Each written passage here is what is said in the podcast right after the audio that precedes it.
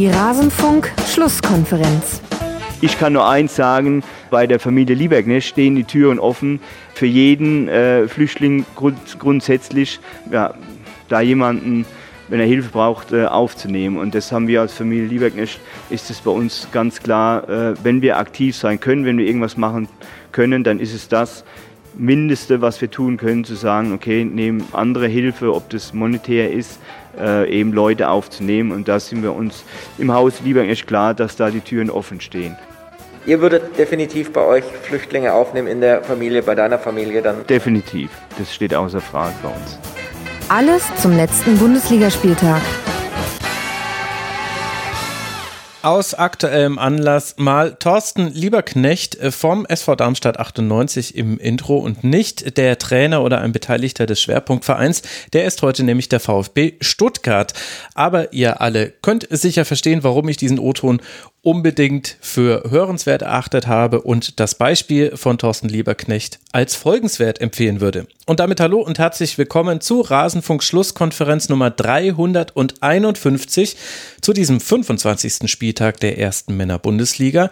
Es ist ein Rumpfspieltag. Eines der Spiele wurde verschoben, nämlich zwischen dem ersten FSV Mainz 05 und Borussia Dortmund. Wegen zu vieler Corona-Fälle wurde dieses Spiel auf den 16. März, also in neun Tagen von Aufnahme her gesehen verschoben. Das heißt, wir besprechen heute nur in Anführungszeichen acht Partien, werden einen Schwerpunkt auf den VfB Stuttgart legen und nicht nur deshalb freue ich mich sehr, Sebastian Rose hier begrüßen zu dürfen. Er schreibt beim Vertikalpass.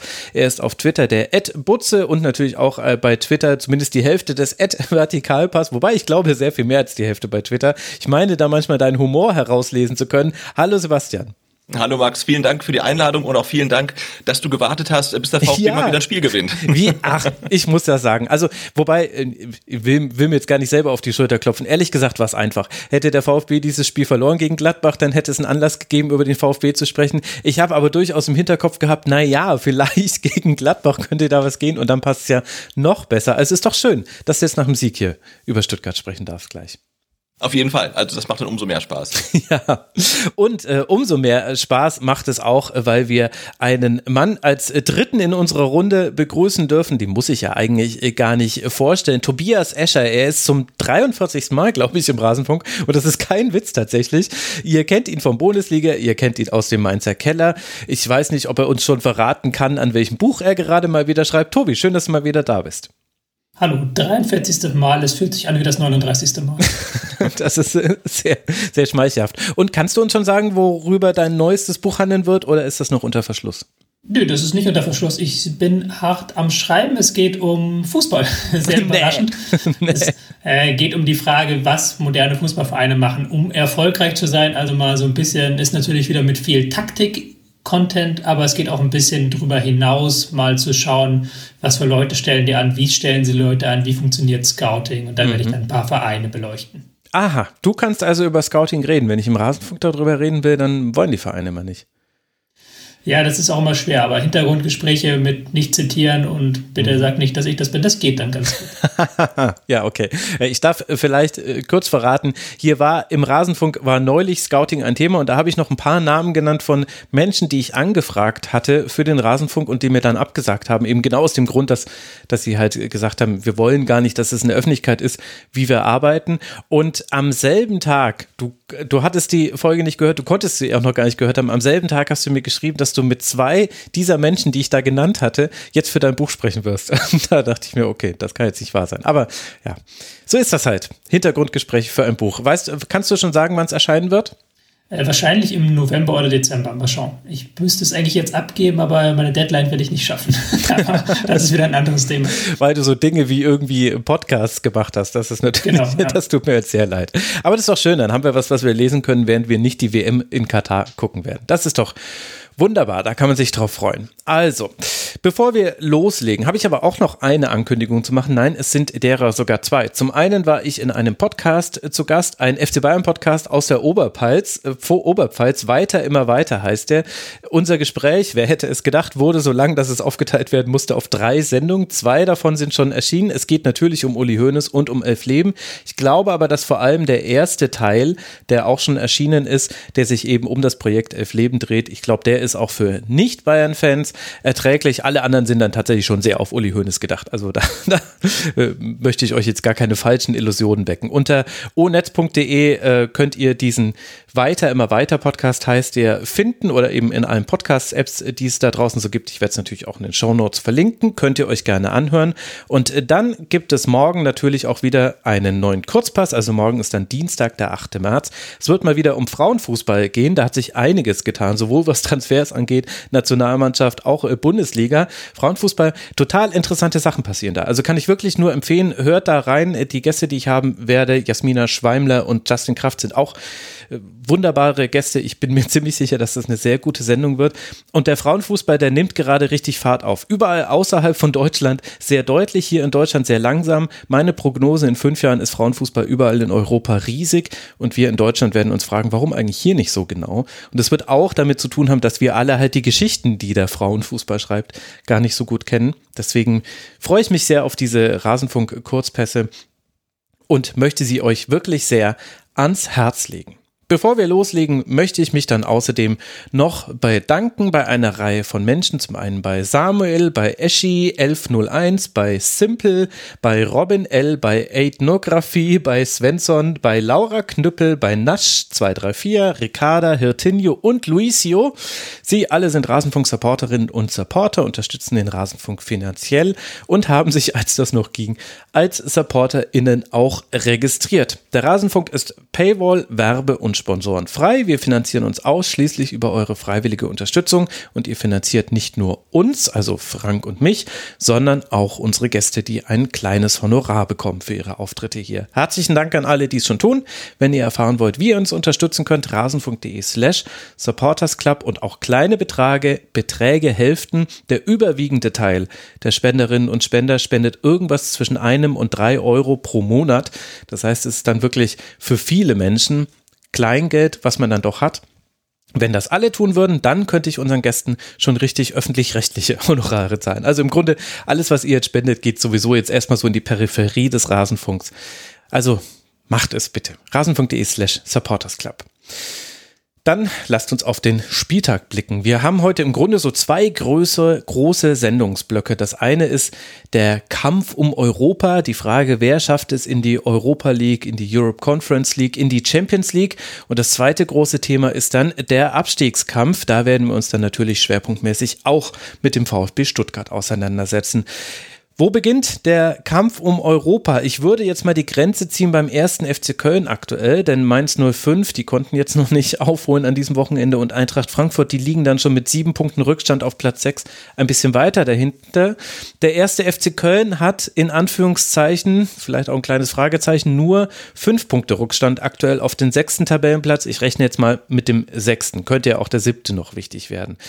Der FC konnte es nämlich nicht schaffen zu gewinnen gegen die TSG aus Hoffenheim, die wiederum mit dem Sieg beim FC in die Champions League Renne hüpfen könnte. Warum, das werden wir gleich noch besprechen. Im Spiel zwischen Köln und Hoffenheim kann nur eine Mannschaft treffen, das ist die TSG. Sie kann nur treffen durch Posch, natürlich kein Stürmertor. Das ist, war, war so ein bisschen auch ein Gegensatzpaar. Die einen haben sehr, sehr viele Stürmertore äh, in Form von Anthony Modest, die anderen verteilen ihre Tore sehr auf die ganze Mannschaft. Tobi, du darfst mal loslegen. Wie haben dir denn beide Mannschaften gefallen? Ähm, die beiden Mannschaften haben mir durchaus gut gefallen. Also es war ja ein flottes Spielchen, wo es ähm, klar gab immer wieder so kleine Downphasen, aber gab dann immer wieder sehr viele schöne Tempoangriffe. Was ich beachtenswert finde, ist, dass ähm, Bebu an diesem Spieltag einen Expected Goals Wert geschafft hat von ungefähr 1,5. Hm. Damit hat er mehr Expected Goals erzielt als über die Hälfte aller Bundesliga-Teams an diesem Spieltag. Ähm, er hatte ja wirklich drei Riesenmöglichkeiten, würde ich sagen, wobei eine war, glaube ich, abseits. Ähm, gab mhm. ja Pfosten, Latte, also alles war dabei. Ja. Und da hat man gesehen, dass wenn Hoffenheim dann eben so ganz klassisch spielt, über die Flügel halt äh, das aushebelt, das, ähm, das Passing aushebelt, dann über die Flügel und von da in die Mitte, dass da Köln anfällig ist. Und am Ende finde ich es auch ein verdienter Sieg, auch wenn die Kölner fand ich dann nach dem, nach dem Ausgleich, äh, nach dem Rückstand noch ähm, eine Schippe drauflegen konnten, auch nochmal richtig in Offensivgas gegeben haben, der Flanke um Flanke reingeflogen ist. Aber da war das Matchglück dann nicht auf ihrer Seite. Ja, Sebastian, ist das vielleicht auch so das äh, Stichwort, wenn man aus Kölner Sicht auf dieses Spiel guckt? Es gab ja auch also rein statistisch gesehen gab es nicht allzu viele Abschlüsse von Köln, aber allein in der ersten Halbzeit gab es drei Situationen, wo es ganz knapp nicht zu einem Torabschluss kam und in der zweiten Hälfte hatte man dann ja auch Chancen, die aber halt dann Anthony Modest, äh, Sebastian Andersson knapp am Tor vorbei oder so, dass Baumann sie halten konnte, aufs Tor gebracht haben. War das jetzt Glück, Pech, dass der FC das nicht irgendwie noch drehen konnte? Also ein Stück weit finde ich auch, dass Hoffenheim das Spiel verdient gewonnen hat aufgrund der größeren und äh, der Mehrzahl der Chancen. Aber normalerweise ist das auch so ein Spiel, wo dann äh, Anthony Modest noch den Ausgleich erzielt und man fragt sich dann, äh, warum Hoffenheim das nicht äh, gewinnen konnte. Und ähm, ich finde, man hat auch wirklich gesehen, warum Hoffenheim wenig Stürmertore schießt, ähm, weil dort die Stürmer nicht treffen. Auf der Gegenseite normalerweise würde ich sagen, macht Modest einen der Chancen, eine der Chancen rein. Äh, diesmal nicht. Und ja, und wenn dann steht man halt dann doch äh, am Ende mit äh, leeren Händen da, weil man sich dann doch relativ stark auf einen Stürmer ähm, verlassen muss oder verlässt. Wobei auch, ich glaube, der eingewechselte Lemper, war es, der ganz kurz vor Schluss ja, eine Riesenchance mhm. hat. Also äh, die, die Chancen, die großen Chancen, um da noch den Ausgleich zu schaffen, äh, die waren auf jeden Fall da. Ähm, aber ich habe jetzt auch gelesen, dass ähm, Köln eigentlich sowieso von vornherein keine Chance hat, weil man die letzten acht Spiele gegen Hoffenheim verloren hat. Also das äh, scheint irgendwie nicht so richtig gut zu funktionieren mit den beiden. Ach ja, diese historischen Daten. Dann hätte er auch Stuttgart nicht gegen Gladbach gewinnen dürfen, glaube ich. Außer um es das zehnjährige Drehen eines 0 zu 2 Rückstandes zu feiern. Aber da kommen wir, kommen wir später drauf. Ja, Tobi, wie hat dir denn die Ausrichtung des FCs gefallen? Ich hatte das Gefühl, in der ersten Hälfte war man tiefer, als man es sonst eigentlich gewohnt ist, gerade in Heimspielen. In der zweiten Hälfte gab es dann wieder eher auch mal offensives Pressing und auch Druckphasen richtig, unter die man, in die man Hoffenheim bringen konnte. Wenn ich mir es aussuchen müsste, hat mir natürlich die zweite Hälfte auf, aus FC-Sicht besser gefallen, ist aber auch ja irgendwie alles so ein bisschen mit dem Spielstand erklärbar. Ich hatte so ein bisschen das Gefühl, dass man sich erhofft hat, dass man mit dem Lubicic, der ja häufig rechts gespielt hat, ähm, dass man so ein Gegengewicht schafft gegen Raum. Also da war, mhm. hatte ich schon sehr stark das Gefühl, dass die Idee da war, ihn da auf rechts aufzustellen und nicht eben den offensiveren Spielertyp Raum defensiv einzufangen. Aber das hat dann auch nicht so richtig geklappt, fand ich, weil Raum trotzdem immer wieder den Raum bekommen hat und auch immer wieder ins Tempo kam und Schmitz dann in ein, zwei Situationen gegen ihn nicht gut aussah. Entsprechend ja, muss ich dir zustimmen, hat mir auch in der zweiten Halbzeit das typische Köln-Spiel ein Stück weit besser gefallen als in der ersten Halbzeit, als man dann eben wieder offensiv gegangen ist, als man dann auch offensiv gewechselt hat, als man offensiv dann äh, Spieler gebracht hat für diese Position hinter Modest. Ähm, ja, das hat mir dann besser gefallen. Ja, das ist schon so ein Phänomen, finde ich, dass man Raum so schlecht in den Griff bekommt. Das ist ein bisschen das Kostic-Phänomen, dass du weißt, wie mhm. Hoffenheim angreift. Also sie sind schon variabler noch als Eintracht Frankfurt. Ich habe mir im Laufe des Spiels dann die Frage gestellt, welche Rolle dabei vielleicht auch Akpo Buma als Linker der drei Innenverteidiger gespielt hat. Also das gehört zu diesem Spiel dazu, dass nicht nur Köln in der Abwehrreihe improvisieren musste, weil Jonas Hector aus privaten Gründen und Timo Hübers wegen Corona ausgefallen sind. Da haben dann Janis Horn und äh, Chabot in der Innenverteidigung gespielt, also Horn aus links, Chabot in der Innenverteidigung. Und auf Hoffenheimer Seite war es aber auch so, da fehlen so viele Leute, dass ich sie jetzt gar nicht alle aufzählen möchte, aber letztlich war dann die Innenverteidigung Posch, Grillitsch und Akpobuma als linker Innenverteidiger. Ich hatte das Gefühl, dass das so vielleicht gar nicht so im Matchplan vorhanden war, aber dann eine der Sachen waren, die gut funktioniert hat bei Hoffenheim. Akpo Buma hat oft mit nach vorne geschoben, hat das sehr offensiv ausgeführt. Stiller war auch noch jemand, der zusammen mit Baumgartner, also Samaseko war eigentlich alleinige Sechs. Baumgartner und Stiller waren sehr frei in dem, was sie tun konnten, wenn man mal selber den Ballbesitz hatte. Und das alles hat geholfen, dass man Raum immer wieder freispielen konnte, immer wieder mit Schnittstellen in die, mit Schnittstellenpässen hinter die Kette schicken konnte und was er wirklich richtig gut macht inzwischen ist, wenn er mit Tempo auf Schmitz zum Beispiel zugedribbelt ist, dann kommt er halt auch gerne einfach mal vorbei. Also inzwischen musst du ihn nicht mehr nur schicken, sondern es reicht auch ihm den Ball zu geben, wenn er ein bisschen Platz hat. Dieses Andribbeln der Innenverteidiger ist sowieso eine große Stärke von Hoffenheim. Ähm, Grilic hat das ja auch ein, zwei Mal gemacht, dass er wirklich marschiert ist mhm. aus der Abwehr nach vorne. Ähm, Akpobuma sowieso, dass, ähm, dass sie da vorschieben. Auch dieses leicht verschoben natürlich mit einem Raum, der nochmal deutlich offensiver ist als Kaderabek, aber der ja auch nicht, sich nicht da zurück hat. Also wie du gesagt hast, nicht so extrem wie jetzt zum Beispiel in Hoffenheim oder in Bayern mit Davis. Aber ja, klar, das ist eine große Stärke der Hoffenheimer, dass ihre Innenverteidiger sehr weit vorrücken und sehr gut mitspielen können. Und dass sie es dann halt auch mit einem eher tiefen Stiller oder einem sehr beweglichen Samaseko abfangen können. Sebastian, was siehst du, wenn du dir solche Mannschaften anguckst, Köln und Hoffenheim, und dann mit dem abgleichst, was du beim VfB Stuttgart hast, der ja auch sehr viele klare Abläufe hat und ja auch eine klare Spielidee. Wo liegen denn da die großen Unterschiede?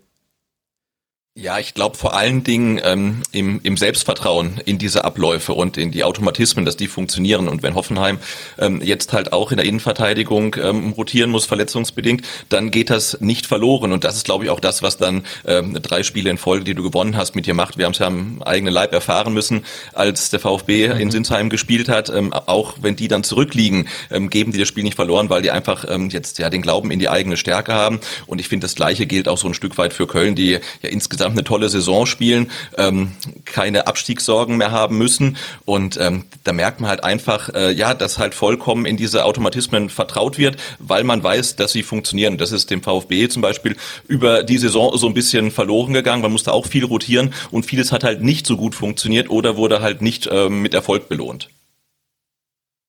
Ja, das ist schon ein guter Punkt, diese Automatismen. Gleichzeitig hat man, finde ich, bei Hoffenheim, also es war schon ein seltsames Spiel. Hoffenheim hat viele Dinge gut gemacht, aber eben diese riesigen Chancen von Bibu, die er vergeben hat, haben dieses Spiel sehr lange offen gehalten.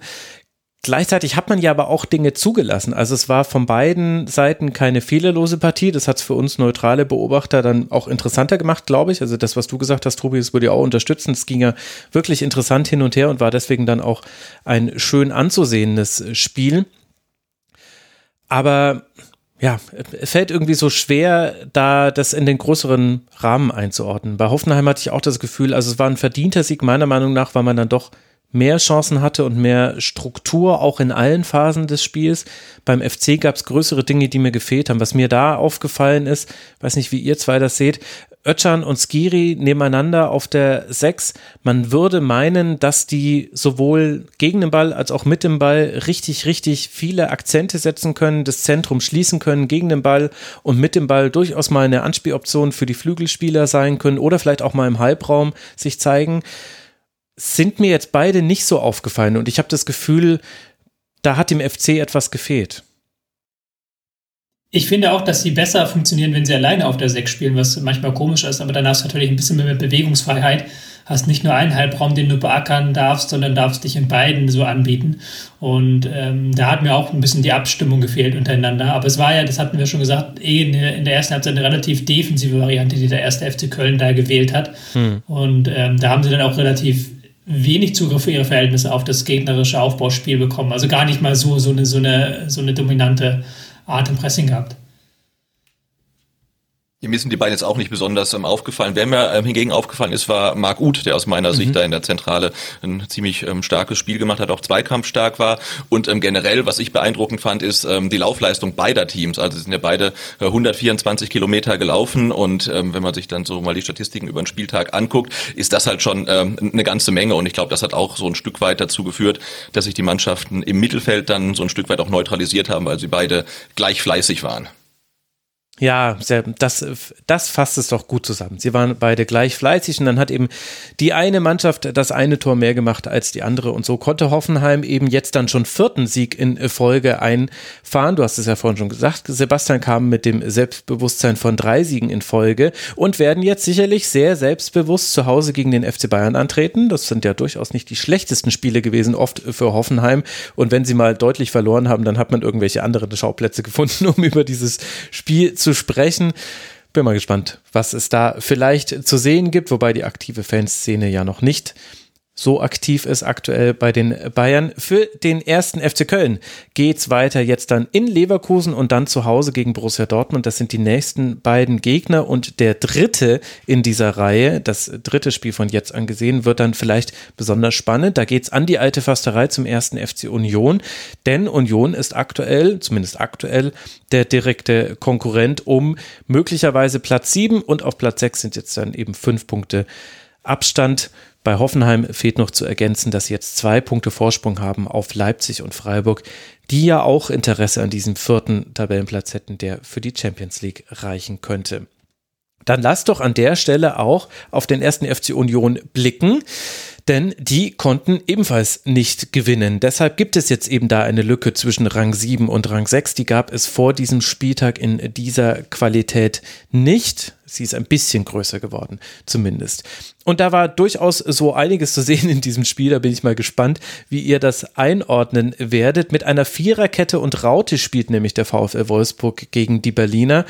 Und das Union äh, das da angetreten ist, ist ja unter der Woche auch noch ins Halbfinale des DFB-Pokals eingezogen, hat damit also auch eine ganz gute Phase, in die dann aber irgendwie auch das Eigentor von Avonie fällt. Das ist der einzige Treffer dieser Partie. Vor allem in der zweiten Hälfte hat Union dann noch Chancen, mit einer Ausnahme, wo Matcher noch einen Schuss bekommt von Wolfsburg aber am Ende sind es halt dann Kleinigkeiten, die darüber entscheiden, dass das 1 zu 0 auch der Endstand ist und eben Union diese Partie verliert und Wolfsburg seinerseits gewinnen kann und damit einen entscheidenden Hopser macht, weg von der Abstiegszone. 31 Punkte hat der VfL nun 8 Punkte Vorsprung auf den Relegationsplatz. Sebastian, also Wolfsburg wird sich Stuttgart nicht mehr schnappen können.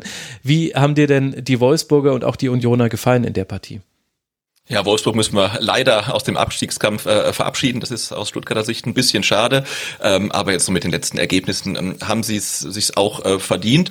Und ähm, ja, wie du gesagt hast, äh, die erste Halbzeit fand ich Wolfsburg mutiger, stärker. Da haben sie sich die Führung, die dann ein bisschen glücklich gefallen ist, ähm, auch verdient. Und am Ende in der zweiten Halbzeit haben sie es dann auch wirklich sehr konsequent und äh, sehr äh, mit viel Energie verteidigt gegen Union Berlin, das dann immer besser wurde, sich Chancen rausspielte, auch große Chancen hatte. Aber diese vergebenen vergebenen Großchancen ist, äh, sind für mich auch so eine Geschichte, die sich durch den ganzen äh, Spieltag zieht. Wir haben es eben ähm, schon angesprochen, vergebene Großchancen auf Hoffenheimer und Kölner Seite und auch Union Berlin hatte in der zweiten Halbzeit wirklich viele, viele große Chancen und äh, war dann ähm, überraschend ineffizient für äh, Berliner Verhältnisse.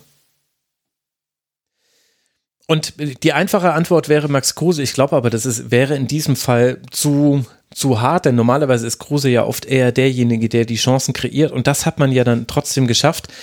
Womit sich die Frage stellt, Tobi, was fehlt gerade bei Union? Denn, also man ist ins DFB-Pokal-Halbfinale eingezogen, aber auch das war zum Beispiel ein Spiel gegen den FC St. Pauli, wo einzelne Fehler sehr gut bestraft wurden, um es mal so zu sagen, von Union Berlin und man das so geschafft hat.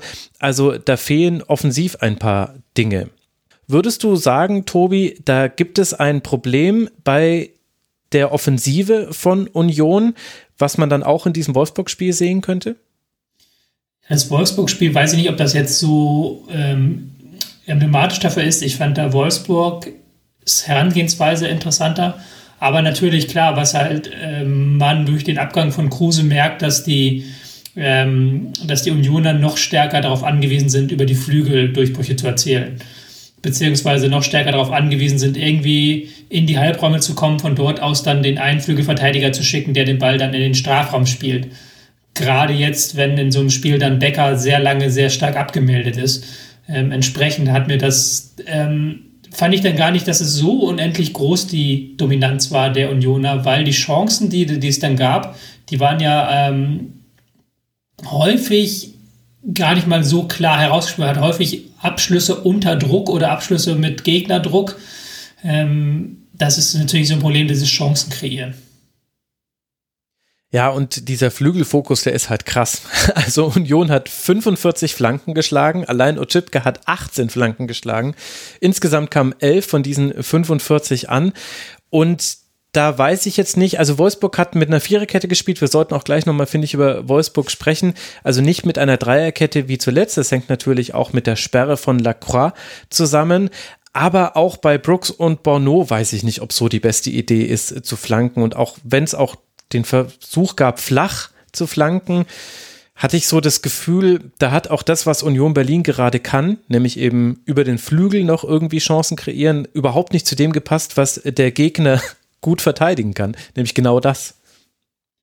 Ähm, es ist natürlich auch ein bisschen daher gerührt, dass die Wolfsburger mit dieser Raute eben gespielt haben, dass die ähm, Achter der Raute, also die beiden äußere, die beiden Mittelfeldspieler, die zwischen Sechser und Zehner sind, dass die häufig früh auf den Flügel rausgerückt sind. Dahinter sind Räume entstanden, da konnten dann Ryerson und vor allen Dingen und Chipka reinrücken. Und es ist ja immer noch so, dass dieses ähm, Außenverteidiger flankt auf den zweiten Pfosten, dort ist der andere Außenverteidiger frei. Das funktioniert immer noch sehr, sehr gut bei Union. Also das ist nicht so, dass das nicht funktionieren würde, aber es ist dann eben sehr ausrechenbar. Also natürlich klar, es hängt auch mit dem Gegner zusammen. Wenn der Raute spielt, ich bin eh eine flügellastige Mannschaft, dann verleitet es mich dazu, noch stärker über den Flügel zu spielen. Aber das ist ja auch keine neue Erkenntnis jetzt nach ähm, knapp zwei Monaten ohne Kruse da fehlt ein Verbindungsspieler, da fehlt ein Spieler, da fehlt ein Zehner einfach, der mal einen anderen Raum frei bekommt als den Flügelraum. Ja, Haraguchi war das noch im letzten Spiel in der Liga für die Unioner aber der war auch nicht so auffällig in dieser Partie wie eben, ja, viele Spieler. Becker sicherlich auch, hast du ja auch schon genannt, ganz wichtiger Mann, der in der Partie jetzt nicht so seinen Stempel aufdrücken konnte wie gegen Mainz 05, dem 3 zu 1 Sieg vom letzten Bundesligaspieltag. Sebastian, wie siehst du die Entwicklung beim VfL Wolfsburg im Vergleich zu Union? Ja, also durchaus gut. Sie haben jetzt ja auch ähm, gegen Union Spieler gehabt, äh, die zurückkamen, also allen voran Xaver Schlager, der gleich wieder aus meiner Sicht richtig ähm, stark gespielt hat, auch mhm. gleich zu Beginn eine gute Torchance hatte, wahnsinnig viel gelaufen ist in der guten halben äh, Stunde, die er gespielt hat. Ähm, Bialek kam zurück, ähm, Metscher wurde noch eingewechselt, also da kommen jetzt auch Spieler zurück, die die Mannschaft nochmal besser machen und grundsätzlich ähm, scheint sich ja dieser mutige Move, ähm, Max Kruse zu holen, äh, auszuzahlen. Also mutig sage ich deswegen, weil man gibt ja mit äh, Weghorst quasi den Zielspieler ab, den man hatte und holt dann mit Max Kruse einen ganz anderen Spielertypen. Das ist natürlich nicht ohne Risiko, wenn man zur Winterpause da im Abstiegskampf steckt, ähm, aber scheint sich tatsächlich auszuzahlen und nach so ein paar Startschwierigkeiten, ja, sieht das immer besser aus. Man hat es wirklich auch geschafft, dann in der zweiten Halbzeit dem Druck der Unioner standzuhalten, weil du hast angesprochen, die Viererkette hinten ja sehr, sehr stabil eigentlich stand. Ja, und trotzdem weiß ich nicht, ob ich von von Wolfsburg überzeugt bin. Also, also ich würde gern gleich nochmal über die Raute sprechen. Das habe ich ehrlich gesagt nicht so ganz verstanden. Und ich fand auch, dass es nicht so funktioniert hat. Ich fand, dass Roussillon und Mbabu wirklich riesige Probleme hatten. Und ja, das ist schwer gegen Union, weil es eine Stärke von Berlin ist. Aber das war schon, ja, ich fand, da gab es schon zu viele Wege hinter die Kette für die Unioner. Und offensiv ist das halt wirklich sehr wenig von Wolfsburg. Also es gab die eine große Chance allerdings für Metscher in der zweiten Hälfte. Nach einem langen Pass geht er an Heinz vorbei und scheitert dann aber an Lute. Und das war's dann aber eigentlich. Also das finde ich schon offensiv sehr wenig und man kann natürlich sagen, 1 zu 0 reicht ja, aber wenn du defensive Stabilität dafür hergibst, dass du mit einer Raute spielst, und ich finde, so war's, weil einfach der Flügel noch offener war dadurch für Union Berlin und weil ich fand, dass vor allem Baku, dem hat das, also der hat noch ein bisschen gefremdet mit dieser Position rechts in der Raute. Und Schlager hat es zwar gut gemacht, konnte aber dann noch nicht über 90 Minuten gehen dann finde ich, müsste offensiv schon mehr bei rumkommen. Also ich war davon nicht überzeugt und fand das aus Wolfsburger Sicht, auch wenn das jetzt kein unverdienter Sieg war, weil diese Druckphase war groß, in der dann auch das Eigentor gefallen ist, fand ich aber darüber hinaus jetzt das jetzt noch nicht so ganz berauschend, ehrlicherweise. Aber ich fand es mal was Neues. Also ich fand es mal was anderes. Ja. Ich fand mal, ähm, wir haben ja bei Florian Kuhfeld in seiner Werderzeit und jetzt auch in seiner ersten Wolfsburg-Zeit da ja, ging es ja viel um Stabilität, da ging es viel um, gab es viele Fünferketten und viel wirklich unansehnlichen Fußball. Und ähm, er hatte ja irgendwann in den ersten zwei Jahren sich in Bremen den Ruf erworfen, ähm, erworben, ein Offensivtrainer zu sein. Und das hat man ja irgendwie gar nicht mehr gesehen. Und da war jetzt so eine erste zarte Rückkehr mit dieser Raute. Die, wie ich finde, ich fand die in der ersten Halbzeit gar nicht so schlecht, wie du sie jetzt gemacht hast weil man eben ähm, sehr gutes Umfeld geschaffen hat für so Schlagerwind-Kruse-Dreiecke auf halblinks. Schlager hat mir sehr, sehr gut gefallen in dieser Variante. Ähm, Problem war dann, du hast es aber auch gerade schon genannt, dass die rechte Seite nicht annähernd so gut war. Ähm, Baku war so ein bisschen lost als Achter. Babu war noch überhaupt nicht fit aus Verletzung gekommen, der war noch nicht, nicht mhm. wirklich ausgereift. Und da haben, haben sind auch dann die meisten Flanken hergekommen ähm, von Uchipka. Und ich fand, das war halt zumindest mal vom Spielansatz her was anderes als dieses ewige Defensivstehen. Ich habe es aber dann, dann nicht verstanden, da bin ich dann bei dir, warum sie dann nicht in der zweiten Halbzeit, wo dann der Druck größer wurde, dann früher auf eine Fünferkette umgestellt haben hinten. Weil das ist ja das breite Verteidigen gegen Union, das, was du dann irgendwann machen musst. Ja, gut, vielleicht hängt das natürlich mit dem Personal zusammen. Ja, klar. Also, Hättest du dann Gerhard hin reinstellen müssen oder so, ja. Ja, genau, und ob man das dann möchte.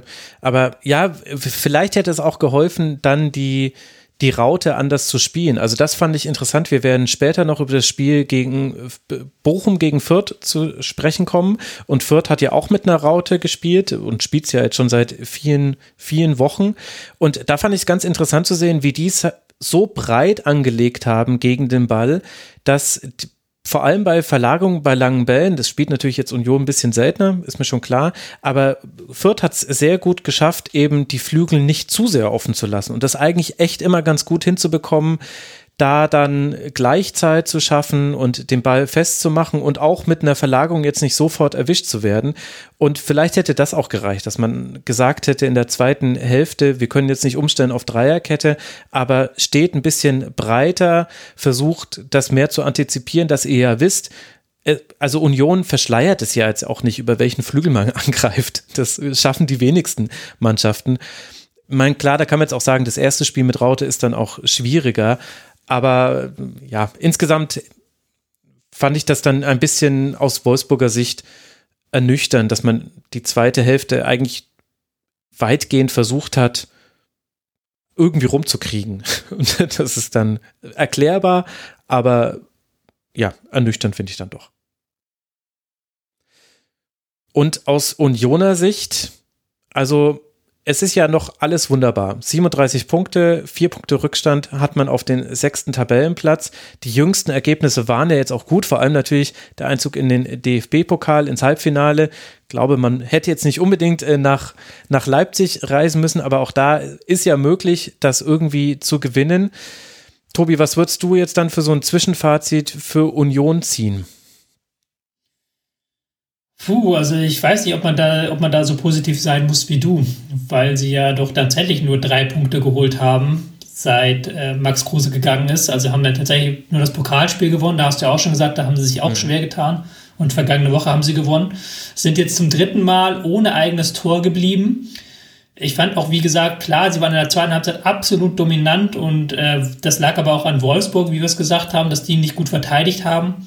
Und trotzdem waren relativ wenig klare Abschlüsse äh, sind bei rausgekommen für Union. Also das ist wirklich so, so ein riesengroßes Problem, äh, das sie jetzt in ihrer Entwicklung durchmachen müssen, das ja schon seit zwei Jahren Thema ist, auch bei Union. Was machen wir mit dem Ball? Was machen wir gegen den ähm, tiefstehenden Gegner? Und da ist mit Kruse und ähm, dann ist mit Kruse so ein wichtiges Stück weggefallen. Und mit Friedrich auch. Ich finde, der wird ja. oft auch äh, vergessen, wie oft der einen sehr guten Pass im Aufbau gespielt hat. Das siehst du halt vom Baumgartel, Knoche und Heinz auch nicht unbedingt. Eher noch, am ehesten noch vom Baumgartel. Ja, äh, man versucht jetzt so, Knoche hat sich hier wieder ganz häufig ins Mittelfeld vorgeschoben, mhm. um da eine Anspielstation zu schaffen. Aber dann auch da wieder der Anschluss fehlt. Haraguchi, das finde ich, den haben sie gut aus dem Spiel genommen. Ich habe ja schon gesagt, Schlager hat ein wahnsinnig gutes Spiel gemacht. Es ist kein Zufall, dass äh, Wolfsburg mit ihm im Schnitt 0,7 äh, Punkte mehr pro Spiel holt als ohne ihn. Ähm, da hat es mir dann wieder an diesem Übergang gefehlt einfach. Da war dann, selbst wenn sie dann irgendwie in die Halbräume gekommen sind, das haben sie ja ganz gut gemacht, die gegnerischen Achter anlocken auf die Außenverteidiger oder auf die Außeninnenverteidiger und dann in die Halbräume spielen und von dort dann den Pass hinter die Schnittstelle, in die Schnittstelle rein auf die Außenverteidiger. Aber das war dann eben immer wieder dieser Pass auf die Außenverteidiger, statt irgendwie da von da aus ins Zentrum zu kommen. Mhm. Das, das, das hat mir nicht so gut gefallen. Und dann sind wir wieder bei der Frage, und da klar, Union hat, ist vom Selbstgefühl eine, äh, eher in der unteren Tabellenhälfte verhaftet. Aber wenn du natürlich dauerhaft in der oberen Tabellenhälfte stehen willst, dann musst du so eine Mannschaft, die defensiv auch was anbietet, die nicht 100% sattelfest steht, aber trotzdem tief steht, die musst du besser bespielen, als Union das gemacht hat. Ja, und ich hätte das auch ganz gern mal gesehen, da Brooks und Bornau auch nicht nur damit zu fordern, wie verteidigt ihr etwas, was von außen in den Strafraum hineinkommt, sondern wie verteidigt ihr das eigentlich, wenn da mal vertikaler reingespielt wird, wenn ihr Spiele übergeben müsst, was ja im Strafraum ganz schwierig ist. Gibt auch manche Verteidiger, die sagen, im Strafraum wird gar nichts mehr übergeben, jeder bleibt bei seinem Gegenspieler, also unterschiedliche Philosophien auch, die da vorhanden sind. Das ja, ich glaube auch, dass da noch was lag. Sebastian, hast du irgendwas zu ergänzen noch zu einer der beiden Mannschaften? Union, ja auch der nächste Gegner des VfB? Äh, nee, zu ergänzen habe ich nichts mehr. Ähm, aber ja, also als nächster Gegner man hatte immer ein bisschen Sorge, wenn der VfB dann zu Union Berlin fahren muss, kein gutes Pflaster für den VfB. Ähm, ja, aber wenn man gesehen hat, wie Union jetzt in Wolfsburg äh, aufgetreten ist, muss einem, glaube ich, auch nicht ähm, Angst und Bange sein, dass da gar nichts möglich ist. Also die bieten dann schon ein bisschen was an und äh, ich bin da vorsichtig optimistisch. Bei direkten Freistößen bitte einfach nicht ins Abseits stellen, das wäre wichtig. das, das äh, würde da eine Rolle spielen. Nee, Im Moment war ja ein indirekter Freistoß dann. Na egal. Also, du weißt, was ich meine. So geht's weiter für Union zu Hause gegen Stuttgart. Dann wird man bei den Bayern antreten. 37 Punkte haben die Unioner, jetzt vier Punkte Rückstand auf den SC Freiburg. Und der VfL Wolfsburg wird gegen genau diese Freiburger jetzt dann auswärts spielen, bevor man zu Hause Leverkusen empfängt. Wolfsburg springt auf 31 Punkte, hat damit eben die vorhin schon zitierten acht Punkte Vorsprung auf den Relegationsplatz und kann ja vielleicht sogar mit einer kleinen Serie, sollte man das denn schaffen, jetzt dann irgendwie den Anschluss zum oberen Tabellendrittel bekommen und dann könnte man ja einfach mal abwarten, was denn noch so ginge. Was noch so ging, war auch eine Frage in der Partie zwischen Raber Leipzig und dem SC Freiburg, denn da sind zwei Champions League Aspiranten aufeinander getroffen und haben sich ein sehr enges Spiel geliefert, das dann fast schon folgerichtig auch 1 zu 0 geendet ist. Da gab es dann am Ende nur zwei Treffer. Zum einen durch Ermedin Demirovic nach einem kleineren Abwehrfehler bei Leipzig in der 38. Minute. Und dann lief Leipzig fröhlich an und schaffte es dann in der 90. Minute durch Angelino auszugleichen. Wenn man sich allein die Schüsse anguckt, 14 Schüsse Leipzig, vier nur von Freiburg, dann kann man, glaube ich, sagen, Sebastian, das war ein gerechtfertigtes Unentschieden.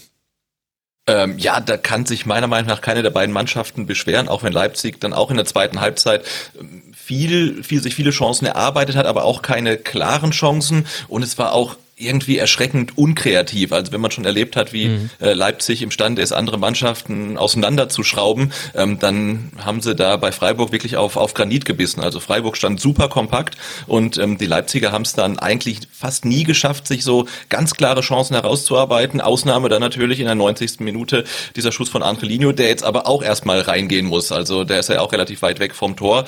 Ähm, das war schon ein etwas seltsames Spiel, fand ich auch allein, wenn man sich die Pässe anguckt. Äh, Leipzig hat äh, über 400 gespielt, äh, Freiburg unter 200 und Leipzig hatte sogar noch die bessere Passquote. Äh, aber Freiburg hat es dann einfach super kompakt gemacht und äh, also gegen die möchte glaube ich, wirklich nicht spielen aktuell.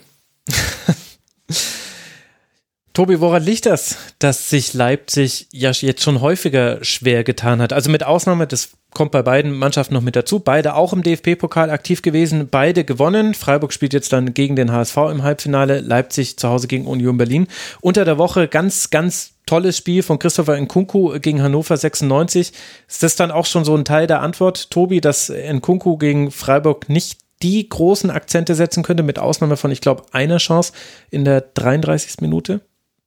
Man muss ihm zugutehalten, dass er gar keine Bälle bekommen hat. Also mhm. er hing ja wie die gesamte Offensive der Leipziger in der ersten Halbzeit sehr stark in der Luft. Also es war so, Leipzig hatte extrem viel Ballbesitz, hat extrem viel hintenrum gespielt, wie man das unter Tedesco auch so ein Stück weit kennt. Also wirklich so sicheres Ballbesitzspiel, Außenverteidiger nicht zu weit hochschieben am Anfang, auch ähm, immer eine gute Absicherung haben und dann hin und her spielen.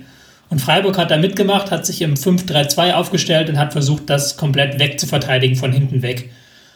Und dann fand ich es in der ersten Halbzeit fast schon absurd, wie stark sich Leipzig darauf fokussiert hat, diese linke Seite zu überladen. Ja. Also dann war da, dann war da Forsberg links, ja. ein Kunku links, Angelino links, Kampel ist auch nach links gerückt, nach halb links.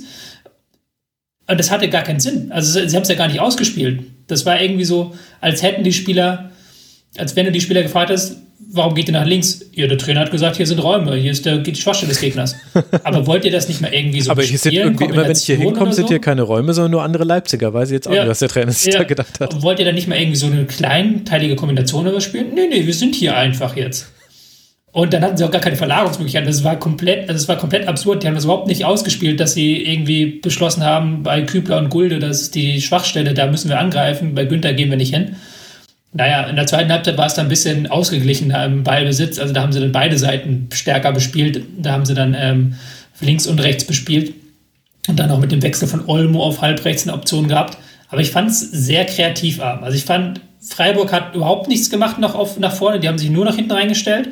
Und ich fand, Leipzig hat da eigentlich keine Lösung angeboten. Also außer ein paar Flanken und dann vielleicht mal ein Einzelding, aber dass sie da wirklich in den Gegnern Strafung gekommen sind, das fand ich war relativ selten. Und das war auch relativ ein relativ langweiliges Spiel, wenn du das so sehen willst, weil das einfach nur eine mhm. Mannschaft hatte den Ball und die andere Mannschaft hat sich sehr, sehr gut gewehrt mit einer sehr, sehr guten Raumdeckung. Aber vor dem Strafraum ist da nichts passiert. Also vor den Toren ist da nichts passiert. Jetzt macht man das auf Leipziger Seite oft an Personalien fest. Also in der, in der Partie ging es mit Forsberg, Kaidara und Kampel im Mittelfeld los. In Kunku und Pausen waren die Stürmer und Angelino und Mukiele starteten dann auf den Flügeln und schon relativ früh hat Domenico Tedesco da eingegriffen. In der 59. Minute bringt er Henrichs für Michele, Olmo für Kampel und Silva für Paulsen. Das ist, finde ich, dann mit Olmo für Kampel dann doch ein leichter Unterschied. Würdest du dann auch sagen, später kam dann auch noch Soberslei, dass das gerade den größten Unterschied macht bei Leipzig im Offensivspiel, wenn eben die Kreativspieler Olmo und Soberslei spielen, dass es dann anders aussieht und überdeckt das dann schematische Schwächen, die es aktuell noch gibt oder ist es zu einfach gedacht? Doch, ich würde es auch so benennen. Ich würde jetzt, jetzt bei diesem Spiel jetzt nicht unbedingt dran festmachen, weil dazu waren mir dann auch die Chancen nicht, nicht stark mhm. genug. Und das Tor fiel ja dann auch nach einem Einwurf und einer Hereingabe. Also war, und da hat dann, ähm, ich glaube, Sildilla war es, der sich dann unnötigerweise ins Zentrum orientiert hat und Angelino freigelassen hat. Also das war jetzt nicht so, dass das durch individuelle Brillanz rausgespielt war, dieses, dieses ähm, 1 zu 1. Aber ja, grundsätzlich schon, weil dieses ganze Schema momentan unter Tedesco sehr, sehr ähm, defensiv ausgelegt ist im Ballbesitz. Das heißt, sie haben immer eine gute Absicherung, sie haben immer eine gute Raumbesetzung auch, sie haben immer ein gutes Gegenpressing, aber es ist auch viel, viel, viel Ballgeschiebe. Es ist viel, viel Sicherheitsspiel, es ist wenig Risiko. Und da, klar, wenn du da Spieler hast, die dann das 1 gegen 1 auflösen oder die dann was Geniales machen, dann kann das schon mal das sprengen. Und wenn du so einen Nachmittag hast, wo da kein Spieler eben diesen Unterschied macht, dann wird es dann eher langweilig.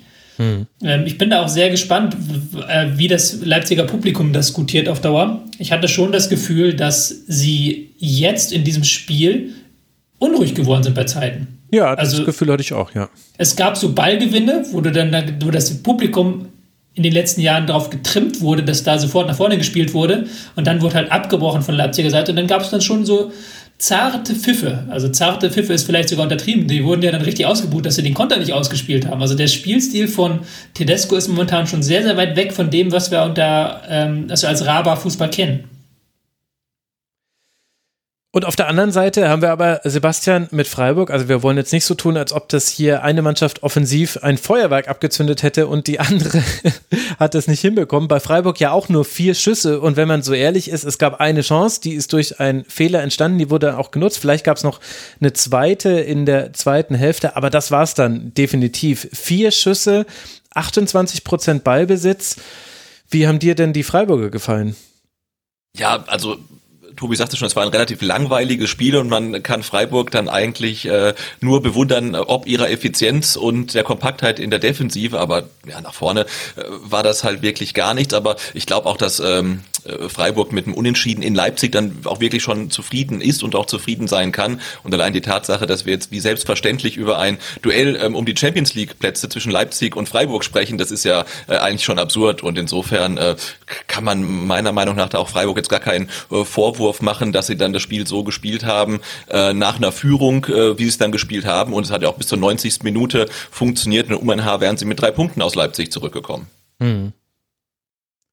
Ich möchte an dieser Stelle noch einmal ähm, Nico Schlotterbeck loben. Ja. Einfach, äh, der hat in diesem Spiel hat er ein paar, ein, zwei gute Aktionen, war jetzt nicht mega auffällig, aber der spielt ja seit Wochen unfassbar. Ähm, was der nach vorne für Gas gibt, was der für Pässe spielt, was der für Dribblings auch drin hat. Mhm. Und wenn du dir bedenkst, dass der momentan halt wirklich ähm, unter Beobachtung spielt, weil momentan jeder Club sich ihn anschaut, weil die großen deutschen Clubs alle hinter ihm her sind und genau hingucken momentan, was er macht, da ist es nochmal doppelt so beeindruckend, dass er ähm, nicht in der Form einbricht oder irgendwie Angst hat, sondern dass er seine beste Form zeigt. Und da kann man nur hoffen für Freiburg, dass er mit seinen Knieproblemen wurde er ausgewechselt, dass das nichts Schlimmeres ist. Aber ich habe da jetzt auch noch nichts gehört in die Richtung. Von daher ähm, sollte da alles gut sein. Ja, es gab eine Szene gegen Pausen, äh, da wurde er, also da hat er einfach den falschen Weg äh, offen gemacht. Er stand einfach auf der falschen Seite von Pausen und kam dann nicht mehr um ihn außen rum. Aber zum Beispiel Schlotterbeck war es ja auch, der angedribbelt hat vor dem 1 zu 0, das dann zwar ein bisschen glücklich entstanden ist mit so einem Abpraller von Haidara. Kampel und Haidara standen sich da ein bisschen auf den Füßen.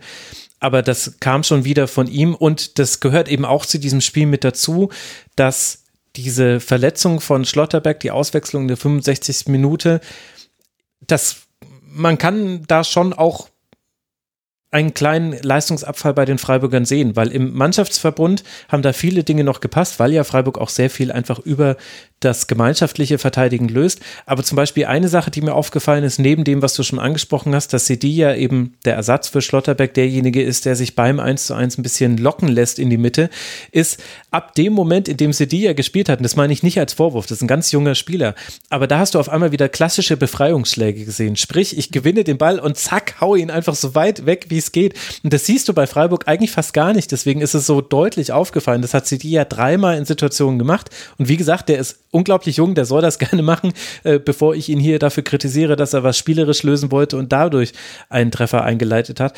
Aber ich finde, da hat man eben dann schon einen Unterschied gesehen und vielleicht kommt es auch daher, dass dann wirklich so gar nichts mehr für Freiburg ging, weil es eben auch wenig Kontergelegenheiten gab, weil eben Sedia hat oft lang geschlagen und auch, und auch der Rest der Mannschaft. Also Gulde hat ja zum Beispiel ein starkes Spiel gemacht, aber ich hatte auch das Gefühl, die waren unglaublich physisch angestrengt und mental dann vielleicht auch, die konnten sich gar nicht mehr einlassen auf, wir spielen jetzt vielleicht noch einen Konter aus, sondern es ging dann irgendwann tatsächlich nur noch darum, das Ding über die Zeit zu kriegen.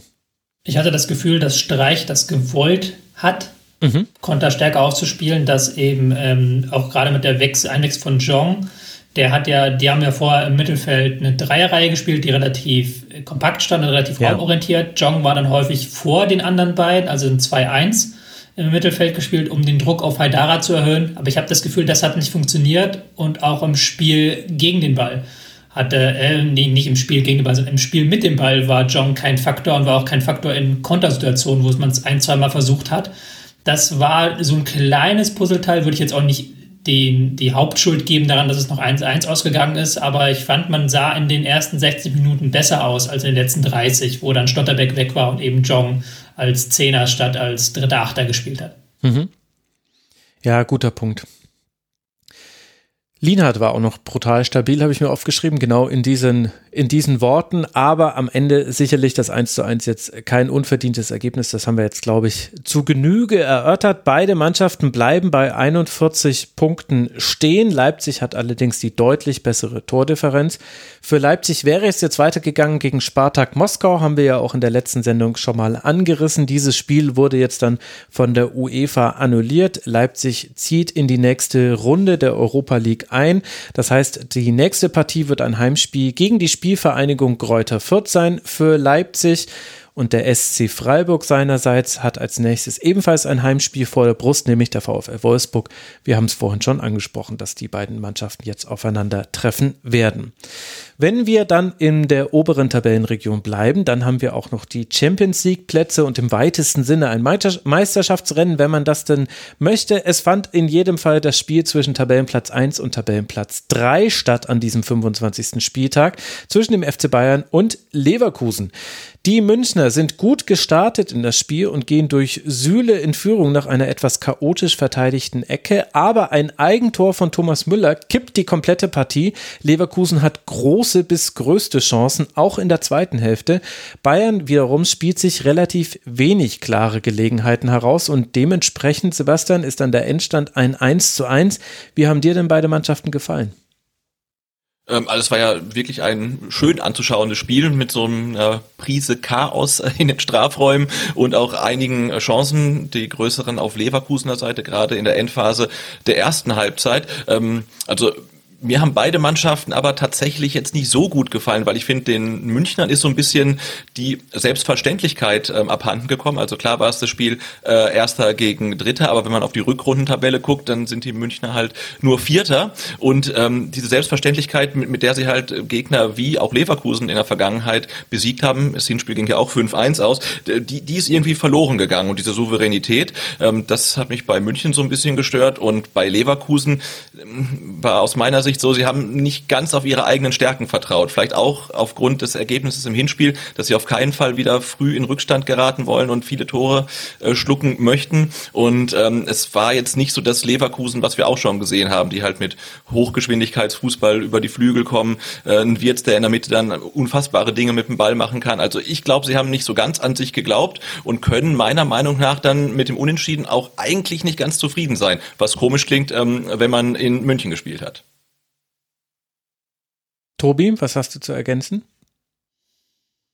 Ja, äh, ich, ich würde das auch unterschreiben, so ein Stück weit, weil die Bayern sind nicht in ihrer Bestform momentan, das merkt man ganz deutlich. Und ich fand das halt diese Phase nach dem 1 zu 1, das ja doch, fand ich, relativ aus dem Nichts gekommen ist, weil mhm. vorher waren die Bayern schon sehr dominant, haben doch 1 zu 0 genutzt, um dann den Ball laufen zu lassen. Und dann hatten sie bis zur Halbzeitpause, also im ganzen Spiel hatten sie knapp 70 Prozent Ballbesitz, aber in dieser Phase von Tor bis Halbzeitpause hatten sie unter 50 Prozent. Mhm. Weil sie dann eben plötzlich versucht haben, wieder alles zu erzwingen und plötzlich wieder versucht haben, jeden Pass nach vorne zu spielen. Die Spieler haben überhaupt nicht mehr die Ordnung gehalten. Also da war sich dann jeder angeboten, jeder geguckt. Und Leverkusen hat das dann in der Phase wirklich brutal ausgenutzt und da Konter am Konter gespielt. Adli hatte ja, glaube ich, zwei riesengroße Möglichkeiten. Der hätte, der hätte das Spiel alleine entscheiden können. Und in der Phase ähm, hätte Leverkusen das Spiel drehen müssen eigentlich, wenn sie die Chancen machen. Mhm. Und klar, in der zweiten Halbzeit kommen dann die Bayern wieder, haben dann wieder dieses typische Niveau an Dominanz, aber sie haben momentan ja immer wieder einzelne Fehler drin, die zu Gegentoren führen oder auch zu großen Chancen. War ja wieder Upamecano mit einem ganz brutalen Fehlpass. Und sie haben immer diese Phasen, wo sie diese Dominanz verlieren. Und das ist in der, wenn es jetzt in die heiße Phase der Champions League geht, wo es um vieles geht, ist das für Bayern keine gute Nachricht. Ja, und es ist auch nicht so ganz erklärbar. Also klar kann man da jetzt auch wieder über Formationen sprechen, aber das, was du angesprochen hast, das glaube ich ist eine sehr gute Beobachtung, dass gerade nach dem sehr plötzlich gekommenen Ausgleich wollte es jeder so für sich so ein bisschen richten bei Bayern und irgendwie hat das alles nur noch schlimmer gemacht. Und man hatte so das Gefühl, ey Leute, beruhigt euch mal, ihr habt doch vorher ganz okay gespielt. Wenn ihr jetzt versuchen würdet, in Anführungszeichen einfach so weiterzuspielen, dann dürfte das doch wieder in geregelte Bahnen gehen. Aber nein, stattdessen verlässt man irgendwie seine Position, bietet sich an. Vorher war es relativ schematisch. Kimmich hat sich abfallen lassen, hat, ist abgekippt, wenn eben Leverkusen in seinem Dreieraufbau alles zugestellt hat. So hat das ja gegen Frankfurt auch schon gemacht, nur da war er dann quasi der vierte Spieler, weil es eine Dreierkette damals war. Aber auch da hat sich Kimmich immer schon abkippen lassen im Spielaufbau. Und das war ja schon was, das hat man das war jetzt zumindest in der Konsequenz, wie er es gemacht hat, schon eine kleinere Veränderung, glaube ich, in den letzten Wochen, dass er das wieder viel häufiger gemacht hat, sich früh, früher hat wieder abkippen lassen, einfach um zu helfen im Spielaufbau, dass da keine Sachen passieren, die einen in die Bredouille bringen. Dieser berühmte Pass auf den Außenverteidiger, der eigentlich schon keine Anspielstation hat und dann dann einen schlechten Pass in die Mitte spielt oder direkt den Ball verliert, den man ja durchaus ein paar Mal gesehen hat. Und in dieser Phase war es wirklich absolut wild. Das ist lustig. Ich habe mir genau auch dieselben Zahlen rausgesucht, eben zwischen dem Gegentreffer und bis zum Halbzeitpfiff dann. Was ich dann aber interessant finde, ist schon auch die zweite Hälfte. Also auch in den Phasen, in denen Bayern gut war und auch in der ersten halben Stunde würde ich jetzt behaupten, Sebastian, wird mich deine Meinung auch interessieren, die riesigen Chancen gab es jetzt gar nicht. Und das finde ich, kommt noch mit dazu. Man kann ja mal ein Gegentor irgendwie kassieren und dann eine wackelige Phase haben. Aber ich fand auch in den guten Momenten von Bayern gab es jetzt gar nicht so das Chancengros, das man sich herausgespielt hat. Nee, habe ich auch nicht gesehen und vor allen Dingen auch keine glasklaren Chancen, was natürlich auch daran lag, äh, dass Robert Lewandowski entweder keinen guten Tag hatte oder ähm, halt gut äh, gedeckt wurde von der Leverkusener Innenverteidigung. Da müsst ihr mir dann vielleicht auf die Sprünge helfen. Und auch Thomas Müller hat keinen guten Tag gehabt. Also im Gegenteil, er hat ja ähm, sogar das Tor für Leverkusen erzielt und äh, vorher, ich glaube in der 16. Minute war es eine Riesenchance von Lewandowski vereitelt, weil er halt im Weg stand. Und äh, wenn die beiden halt ähm, ja so spielen, wie sie das gegen Leverkusen getan haben, äh, merkt man halt auch, äh, dann tun sich halt auch die Bayern schwer, sich ähm, hochkarätige Chancen herauszuarbeiten. Ich würde das unterschreiben, ich würde da sogar noch weitergehen. Die sind momentan alle nicht in der überragenden Verfassung, in der überragenden Form. Jetzt ganz unabhängig von diesem einen Spiel. Ähm, Müller finde ich momentan nicht so gut. Lewandowski ist jetzt zwei Bundesligaspiele ohne Torbeteiligung geblieben. Das gab es zuletzt im Jahr 2019, als Corona noch kein Thema war. Ähm, so lange ist das her. Ähm, Kimmich hatte auch seine zwei, drei Fehlpässe drin im Spielaufbau, die richtig böse hätten werden können. Also da ist es momentan so, dass da keiner so richtig die, die hundertprozentige Form hat. Also die, dieses, dieses über individuelle Glanzmomente, das Rumreisen, das funktioniert momentan auch nicht. Umso wichtiger wäre es, dass man sich halt an die taktischen Vorgaben hält, denn wenn es dann in so Phasen nicht passiert, dann ist das schon so bedenklich. Mhm. Aber klar, die Bayern haben natürlich immer noch die Grunddominanz und haben immer noch 70 Prozent Ballbesitz und hätten auch in der zweiten Halbzeit mit so halb, dreiviertel Chancen sicherlich noch ein Tor verdient gehabt. Aber eben diese, diese, diese zehn Minuten nach dem Ausgleich, diese waren sehr, sehr kritisch. Mhm. Und auf der anderen Seite hat Sebastian gesagt, Leverkusen hat sich so nicht wirklich auf seine Stärken vertrauen gehabt und deswegen wäre vielleicht sogar noch ein bisschen mehr drin gewesen das war eine Beobachtung, die habe ich so ähnlich auch gemacht. Ich fand, dass Leverkusen sehr tief war bei Zeiten und das ist aber jetzt erstmal kein Problem, wenn du wenig zulässt und wenn du es dann aber schaffst, immer wieder in Momenten, man nennt es dann die berühmten Nadelstiche zu setzen, also eben in diese schnellen Umschaltmomente zu kommen. Das hat dann aber irgendwann gefehlt. Tobi, kannst du erklären, warum? Ja, ist eine gute Frage. So vielleicht, ähm, dass man, dass die Kraft dann ausginge, dass man auch vielleicht dann ähm, ein bisschen Respekt bekommt, wenn der Gegner dann den Ball lange laufen lässt. War ja sowieso interessant, dass sie in der ersten Halbzeit nicht so aktiv begonnen haben, wie man sie kennt. Normalerweise gehen sie ja wirklich mhm. raus wie die Feuerwehr und erste Viertelstunde, äh, Hauptsache wir gehen irgendwie in Führung. Das haben sie jetzt gar nicht so gemacht. Und in der zweiten Halbzeit hat dann auch so ein bisschen Tiefe im Spiel nach vorne gefehlt und vielleicht auch ein Spieler, der mal einen Ball länger als zwei Sekunden hält. Also dass man nicht jeden, jeden Angriff in die Tiefe spielen muss. Und das haben dann die Bayern auch gut wegverteidigt, sondern dass man da mal einen Ball halten kann. Das hat in der zweiten Halbzeit gefehlt. Ich hatte auch das Gefühl, äh, Sebastian, dass mit der Einwechslung von Palacios für Adli, dann wurde es ja so ein 5-3-2 gegen den Ball, vorher eher so ein 5-2-3, also man ist oft dann zu dritt angelaufen.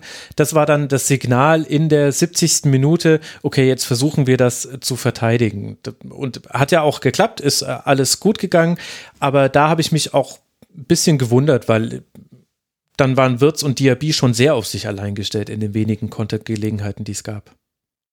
Ja, es war vielleicht nicht, nicht mutig genug. Also es war so ein Tag, denke ich, wo du als Bayer Leverkusen dann auch in München ähm, was mitnehmen kannst und gebe ich dir recht, also nach 70 Minuten kam dann doch so das Signal von außen, nee, das, der Punkt, der reicht uns auch und das ist ja auch völlig okay. Und äh, was wir jetzt noch gar nicht erwähnt haben, was man aber auch auf keinen Fall vergessen darf, wenn man darüber spricht, dass ähm, Leverkusen nicht ganz so mutig gespielt hat. Äh, Patrick Schick hat gefehlt und der ja. mit seinen 20 Treffern ist natürlich auch jemand, über den man sprechen sollte, wenn er nicht äh, spielen kann. Ähm, und das ist natürlich jemand, der ähm, das Leverkusener Spiel auch nochmal mit einer ganz anderen Art und Weise bereichern kann. Ähm, und wenn der fehlt, fehlt dir eine Option. Und wenn er auch noch auf dem Platz gestanden hätte, ja, glaube ich, ähm, hätte Leverkusen auch äh, längere, lange Bälle spielen können, hätten jemanden gehabt, der einen Ball festmachen kann und die Option fiel so natürlich weg. Sehr guter Punkt. Ja, da hast du natürlich völlig recht. Und äh, Asmun und Alario kamen zwar, aber in der 89. Minute, es waren eher Wechsel, um Zeit von der Uhr zu nehmen und Würz und Diaby runterzuholen. Ja, das stimmt. Guter Punkt. Ich habe auch sehr oft an Patrick Schick gedacht. Also gerade bei der einen Chance, gar nicht bei der Chance, wo Adli dann nach einem Fehlpass von Upamecano Ulreich umkurvt und dann nur den Pfosten trifft, sondern die Chance davor oder danach, weiß ich gerade gar nicht, wo er im Rückraum des 16ers einen Ball bekommt und äh, schießen kann und einfach keinen ordentlichen Schuss zustande bekommt. Und er bekommt dann sogar noch den doppelten Nachschuss, weil Bayern das dann einfach sehr, sehr schlecht verteidigt. Aber das war so eine Situation, mit der nicht nur Eiseskälte im Kopf, die Patrick Schick hat, sondern auch mit seiner Schusstechnik. Also der hätte ihn wahrscheinlich schon aufs Tor bekommen, auch wenn es konjunktiv ist. Und da dachte ich mir, Mensch, das ist jetzt aus Leverkusener Sicht echt bitter, dass in dieser Situation ausgerechnet Adli den Ball bekommen muss, der halt das einfach nicht hinbekommen hat. Muss man einfach so deutlich sagen in dieser Szene. Nun ja, die Bayern stehen damit bei 59 Punkten nach diesem Spieltag und Leverkusen bei 45. Leverkusen hat damit vier Punkte Vorsprung auf den ersten Nicht-Champions League-Platz. Leverkusen hat jetzt ganz interessante Spiele, äh, finde ich.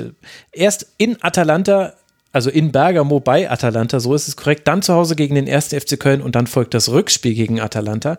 Das könnte alles sehr interessant werden. Und für die Bayern geht es, glaube ich, nicht minder interessant weiter. Erst folgt am Dienstagabend das Heimspiel gegen Salzburg, bevor man dann auswärts bei der TSG aus Hoffenheim antreten wird. Da sind wir doch mal gespannt, in welcher Tonalität man über den FC Bayern in der nächsten Woche sprechen wird. Das sind zwei sehr wichtige Spiele. Das schließt unseren Blick auf das obere Tabellendrittel ab, denn wie gesagt, Mainz 05 und Borussia Dortmund, die spielen erst am 16. März. Damit wollen wir runtergehen in den Tabellenkeller und da müssen wir bei der Spielvereinigung Kräuter Fürth beginnen, die immer noch den letzten Tabellenplatz bekleidet und an diesem Spieltag auch nicht Punkte sammeln konnten gegen einen VfL Bochum, der wiederum sehr unglücklich gegen den SC Freiburg ausgeschieden ist. Und es gab da eine Geschichte, wie sie nur der Fußball schreibt. Gegen den SC Freiburg im DFB-Pokal war es unter der Woche so, dass bis zur 120. Minute alles auf ein Elfmeterschießen ausgerichtet schien, wäre auch, glaube ich, leistungsgerecht gewesen. Und dann macht Maxim Leitsch einen ganz seltenen Fehler und Soloy trifft zum 2 zu 1 für die Freiburger. Damit scheidet Bochum aus und Eben jener Leitsch darf jetzt gegen die Spielvereinigung das 1 zu 0 erzielen. Es gibt dann noch den Ausgleich durch ein Eigentor von Hegota, äh, äh, Entschuldigung, äh, von Bella Kotschap natürlich. Herr Gotha hat die, die Flanke bzw. den Schuss geschlagen, der abgefälscht wurde. Aber am Ende kann Lucia treffen und so gewinnt Tobi dieses Spiel. Bochum mit 2 zu 1 und die Fürther verlieren es eben für Bochum ganz, ganz wichtig, auch um nicht nur jetzt nach dem DFB-Pokal aus, sondern auch in der Tabelle sich wirklich ein Polster zu verschaffen. Neun Punkte Vorsprung auf den Relegationsplatz sind es damit. Was macht denn den VfL so stark, deiner Meinung nach? Ja, von stark würde ich nach diesem Spiel jetzt nicht unbedingt reden. Man hat das jetzt, äh, man hat es gewonnen, man hat es auch ähm, in der zweiten Halbzeit relativ souverän hinbekommen, aber ähm, es war jetzt kein Spiel, das groß begeistert hat, sage ich mal so, weil wenn du dir anguckst, das VfL Bochum, dass sie ähm, 66% Passquote hatten, dass sie ähm, gegen Fürth zu Hause einen Ballbesitzwert von 45% hatten mhm. und wenn du dir nur die zweite Halbzeit guckst, wäre der Ballbesitzwert sogar unter 40%, weil man dann nach dem 1 zu 0 sehr stark den Fürth dann auch den Ball überlastet hat. Ähm, sie sind dann hauptsächlich über äh, Flügelangriffe, wie man das kennt, oder vor allen Dingen über Standards zu Chancen gekommen. Das ist ja die Bochumer Art. Aber da muss man auch sagen, so dass diesen Spielverlauf haben sie sich jetzt vielleicht nicht in diesem Spiel erarbeitet. Da fand ich Fürth auch stark und griffig. Aber sie haben sich ihn im Verlauf der Saison erarbeitet.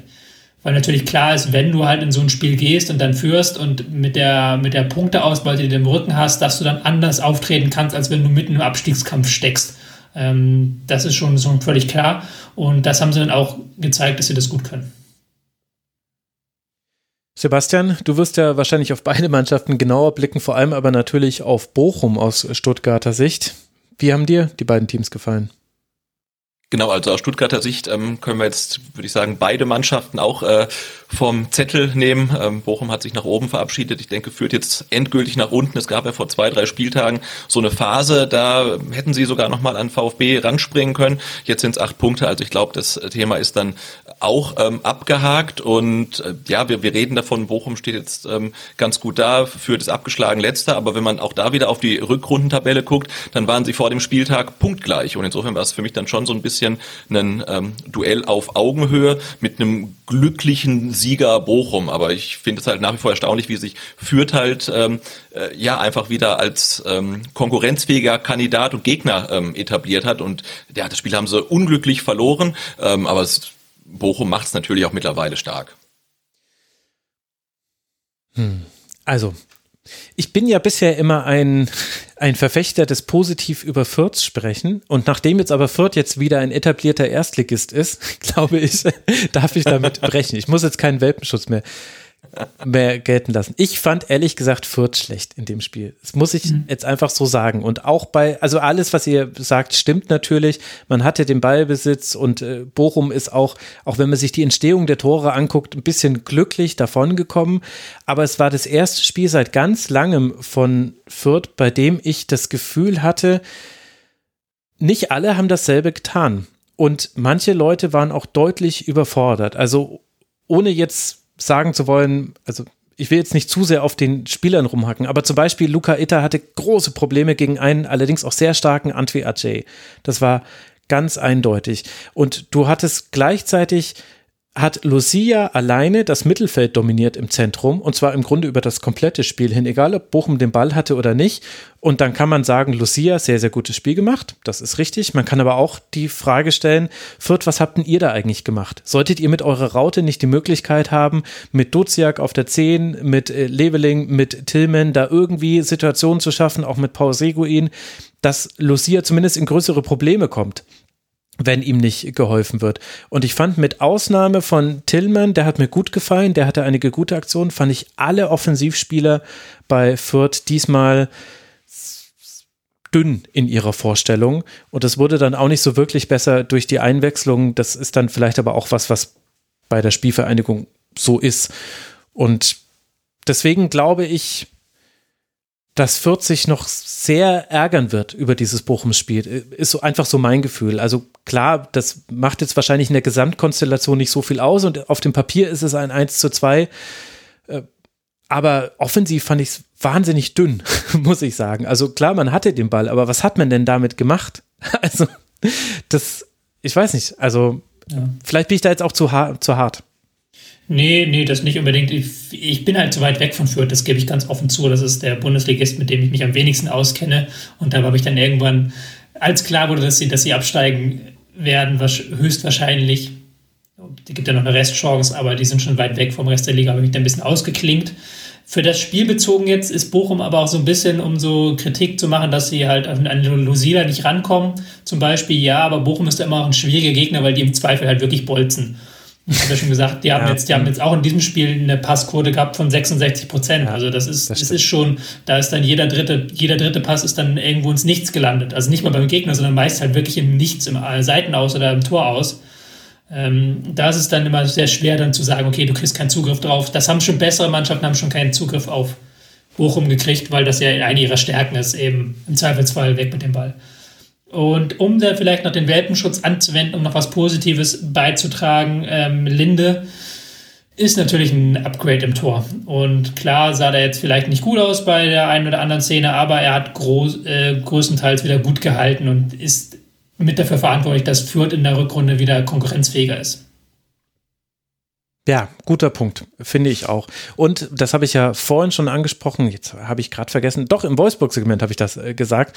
Das hat mir auch gut gefallen.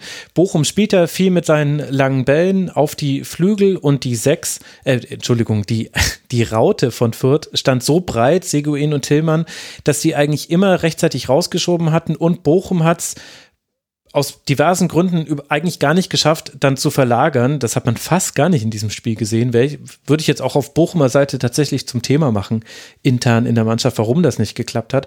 Aber Fürth, finde ich, hat das schon gut verteidigt. Also mit einer Raute, wo du sagst, in der Regel über den Flügel gibt es Platz, da ist man attackierbar und da gab es eigentlich keine Probleme. Und das aus einem Freistoß heraus das 1 zu 0 fällt, das hatte allein mit Eduard Löwen zu tun. Der hat sich diese Situation selbst geschafft. Der hat mit dem Außenrisspass hat er, ähm, jetzt weiß ich gerade gar nicht, Polter so, glaube ich, angespielt, dass er gefault wurde.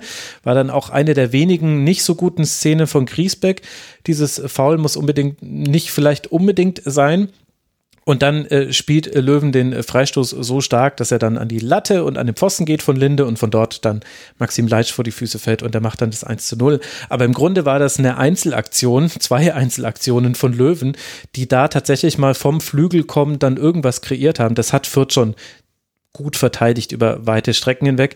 Und Bochum, dieser Fokus auf lange Bälle, das ist schon wirklich, also es funktioniert, ist alles gut. Äh, aber du hast auch gesehen, in dem Spiel Holtmann zum Beispiel hatte kaum gute Aktionen. Antwi Ajay auf der anderen Seite schon. Also Antwi Ajay hat mir gut gefallen. Auch gegen den Ball hat Antwi Ajay ein paar richtig, richtig gute Aktionen gebracht. Das habe ich so stark von ihm, glaube ich, selten gesehen. Ich fand, das war für mich vielleicht sogar das beste Spiel von ihm in dieser Saison. Aber du siehst halt auch, der Ball ist halt wirklich sehr oft sehr schnell wieder weg bei Bochum bei diesen langen Bällen. Das hat es dann vielleicht auch ein bisschen zäh gemacht in der zweiten Hälfte ich höre keinen Widerspruch und dann wollen wir vielleicht das Spiel auch nicht größer machen, als es ist. Die Bochumer springen auf 32 Punkte, haben wie gesagt neun Punkte Vorsprung auf den Relegationsplatz. Es geht jetzt dann weiter für den VfL auswärts bei der Eintracht aus Frankfurt und dann zu Hause gegen Borussia Mönchengladbach. Für die Spielvereinigung winkt jetzt ein Heimspiel gegen Raber Leipzig, bevor man zu Hause gegen den SC Freiburg spielen wird. Neun Punkte auf den Relegationsplatz sinkt es für die Fürther aktuell.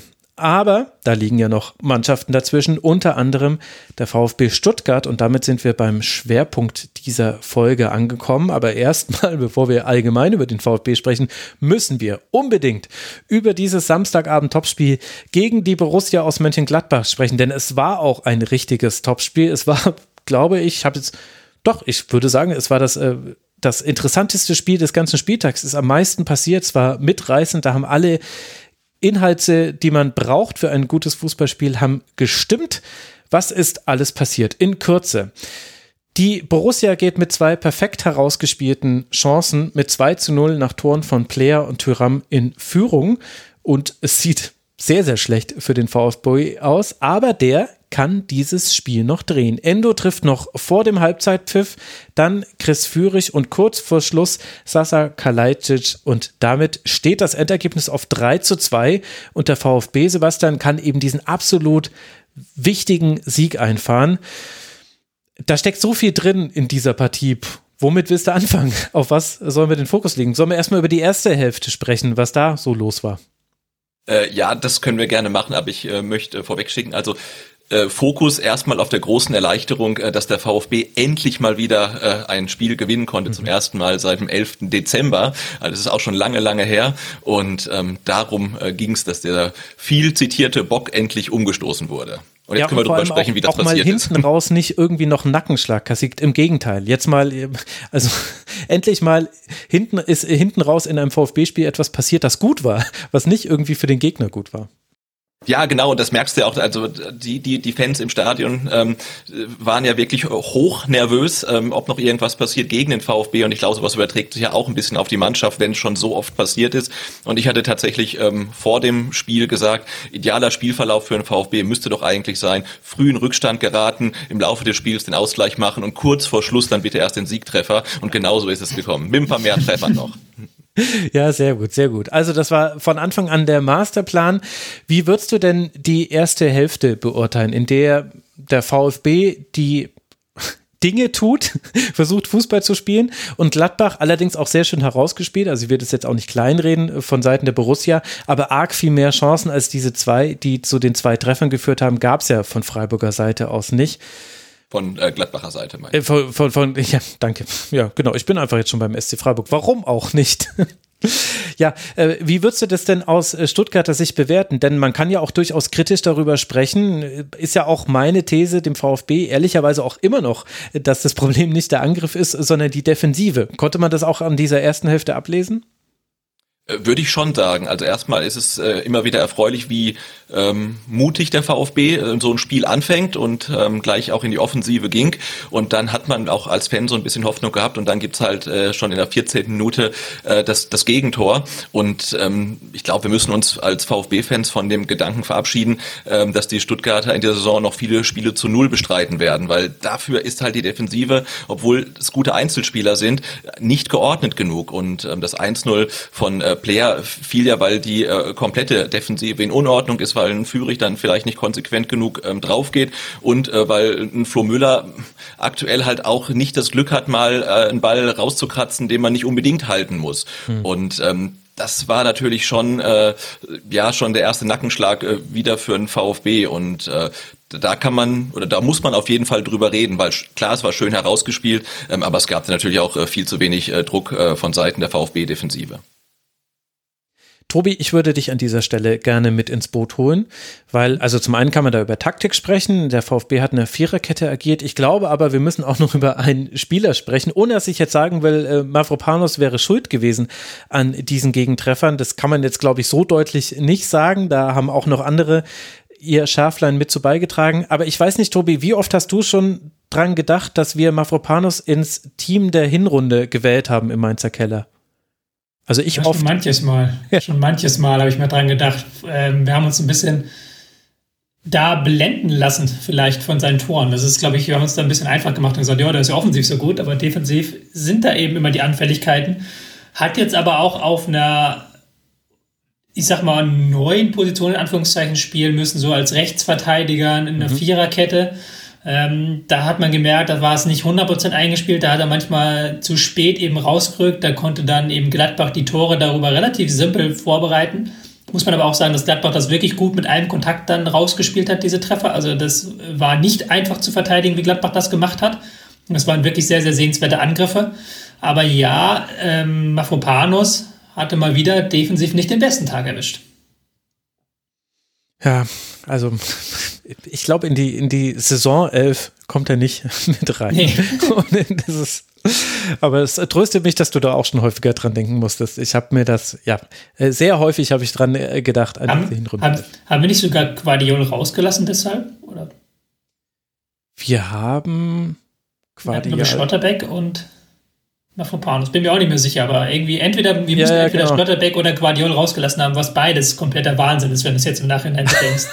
Mafropanus einen den beiden vorzuziehen. Ja, wobei das Interessante war, dass wir damals äh, ja noch, äh, du kennst mich ja, Tobi, ich habe ja dann Statistiken noch gewälzt zu den Spielern, die wir in mhm. der Auswahl hatten. Und Mafropanus hatte auch defensiv wirklich fantastische Werte, war der Kopfballstärkste Spieler der Bundesliga, nicht nur von der Zahl der Kopfballduelle, sondern auch die Zahl der gewonnenen Duelle, also der prozentualen Zahl, jetzt nicht der nominal. Also er hatte schon auch gute Werte, aber halt auch so Aspekte wie, ich meine, Sebastian, dir muss ich das ja nicht erzählen, dass Mafropanos manchmal ein bisschen zu früh in die Grätsche geht und dann haben wir, war das nicht sogar im Hinspiel, wo er so ganz toll einen Schuss auch vereitelt hat, aber gegen Bochum hast du dann zum Beispiel gesehen, ja, manchmal ist halt dann auch die Grätsche, in der man dann keine Option mehr hat und wo vor allem auch der Stürmer dann Dinge annehmen kann, äh, wie man das so schön sagt im Fußball, nicht die beste Entscheidung aber ich wollte jetzt eigentlich gar nicht jetzt auf, auf Mafropanos rumhacken, aber eben diese defensive Stabilität. Wie siehst du denn, Sebastian, den Ansatz, den man jetzt gewählt hat. Mit diesem 4-3-3 im Aufbau war es so, dass Endo oft abkippend war, so konnte Mafropanos dann vorschieben. Also im Aufbau war es dann häufig auch eine Dreierkette, was ja auch gegen ein 4-3-3 auf der anderen Seite auch Sinn ergibt. Und es hätte ja auch sein können, dass Gladbach presst, haben sie nicht gemacht. Warum? Müssen wir gleich noch drüber sprechen. Aber wie hast denn du diese Ausrichtung gesehen und wie interpretierst du, dass Matarazzo dazu übergegangen ist? Äh, ja, also erstmal muss man sagen, dass die Aufstellung ähm, schon ein bisschen überraschend kam, weil sie äh, sehr, sehr offensiv war. Kalajdzic kehrte zurück und dann war eigentlich im Vorfeld die Frage, wenn er zurückkehrt, mh, also als Wandspieler, ähm, äh, wer spielt dann hinter ihm? Wird Thiago Thomas ähm, oder Omar Mamouche oder Chris Führig? Äh, und die Antwort war ja, alle. Ne? Also das war halt schon sehr, sehr offensiv. Ähm, auch Endo hat äh, sehr offensiv teilweise gespielt. Man hat das von ihm schon zu Beginn der Saison gesehen. Ähm, dann wieder nicht nicht. Und der VfB hat ja ähm, teilweise mit Endo, Karasor und Mangala ähm, so als eine Dreier-Sechs gespielt, Karasor äh, dahinter, also jetzt nicht gegen Gladbach.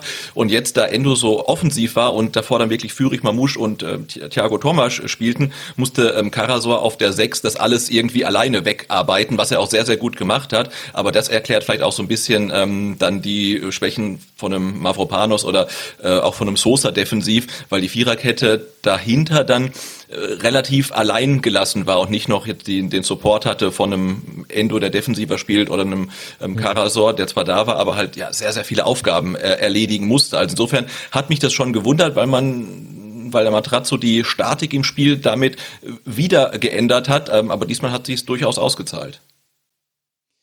Und ich glaube, Tobi, an der Stelle sollten wir auch mal über Gladbach sprechen.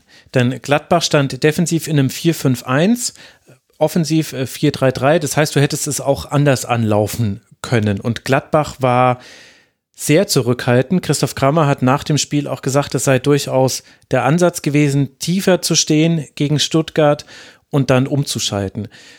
Und jetzt kann man natürlich die zwei Führungstreffer oder die zwei Treffer, die Gladbach gemacht hat, auch als Positivbeispiel nennen und kann sagen, na, es hat ja auch wunderbar funktioniert. Ich finde, man kann aber auch genauso viele Szenen von Stuttgart nennen, die Gladbach nicht gut verteidigt hat, um zu sagen, also so ganz toll ist dieser Plan dann nicht aufgegangen. Hast du es verstehen können, dass man auf Pressing im Grunde verzichtet hat in dieser Ausrichtung? Wenn man jetzt nur Gladbach für sich betrachten würde, also man sagen würde, Gladbach, eine Mannschaft, die jetzt gerade in der Krise ist, die keinerlei ähm, Selbstwertgefühl hat, die auch kein Selbstverständnis hat in den Abläufen, mhm. bei denen dieses Pressing nicht funktioniert hat zuletzt und die jetzt nach ähm, Stuttgart reisen, Stuttgart Musterspiel machen, Stuttgart braucht die drei Punkte, man selber kann halt so äh, sagen, okay, wir gucken, dass wir lange 0-0 halten und dann irgendwann den Konter spielen.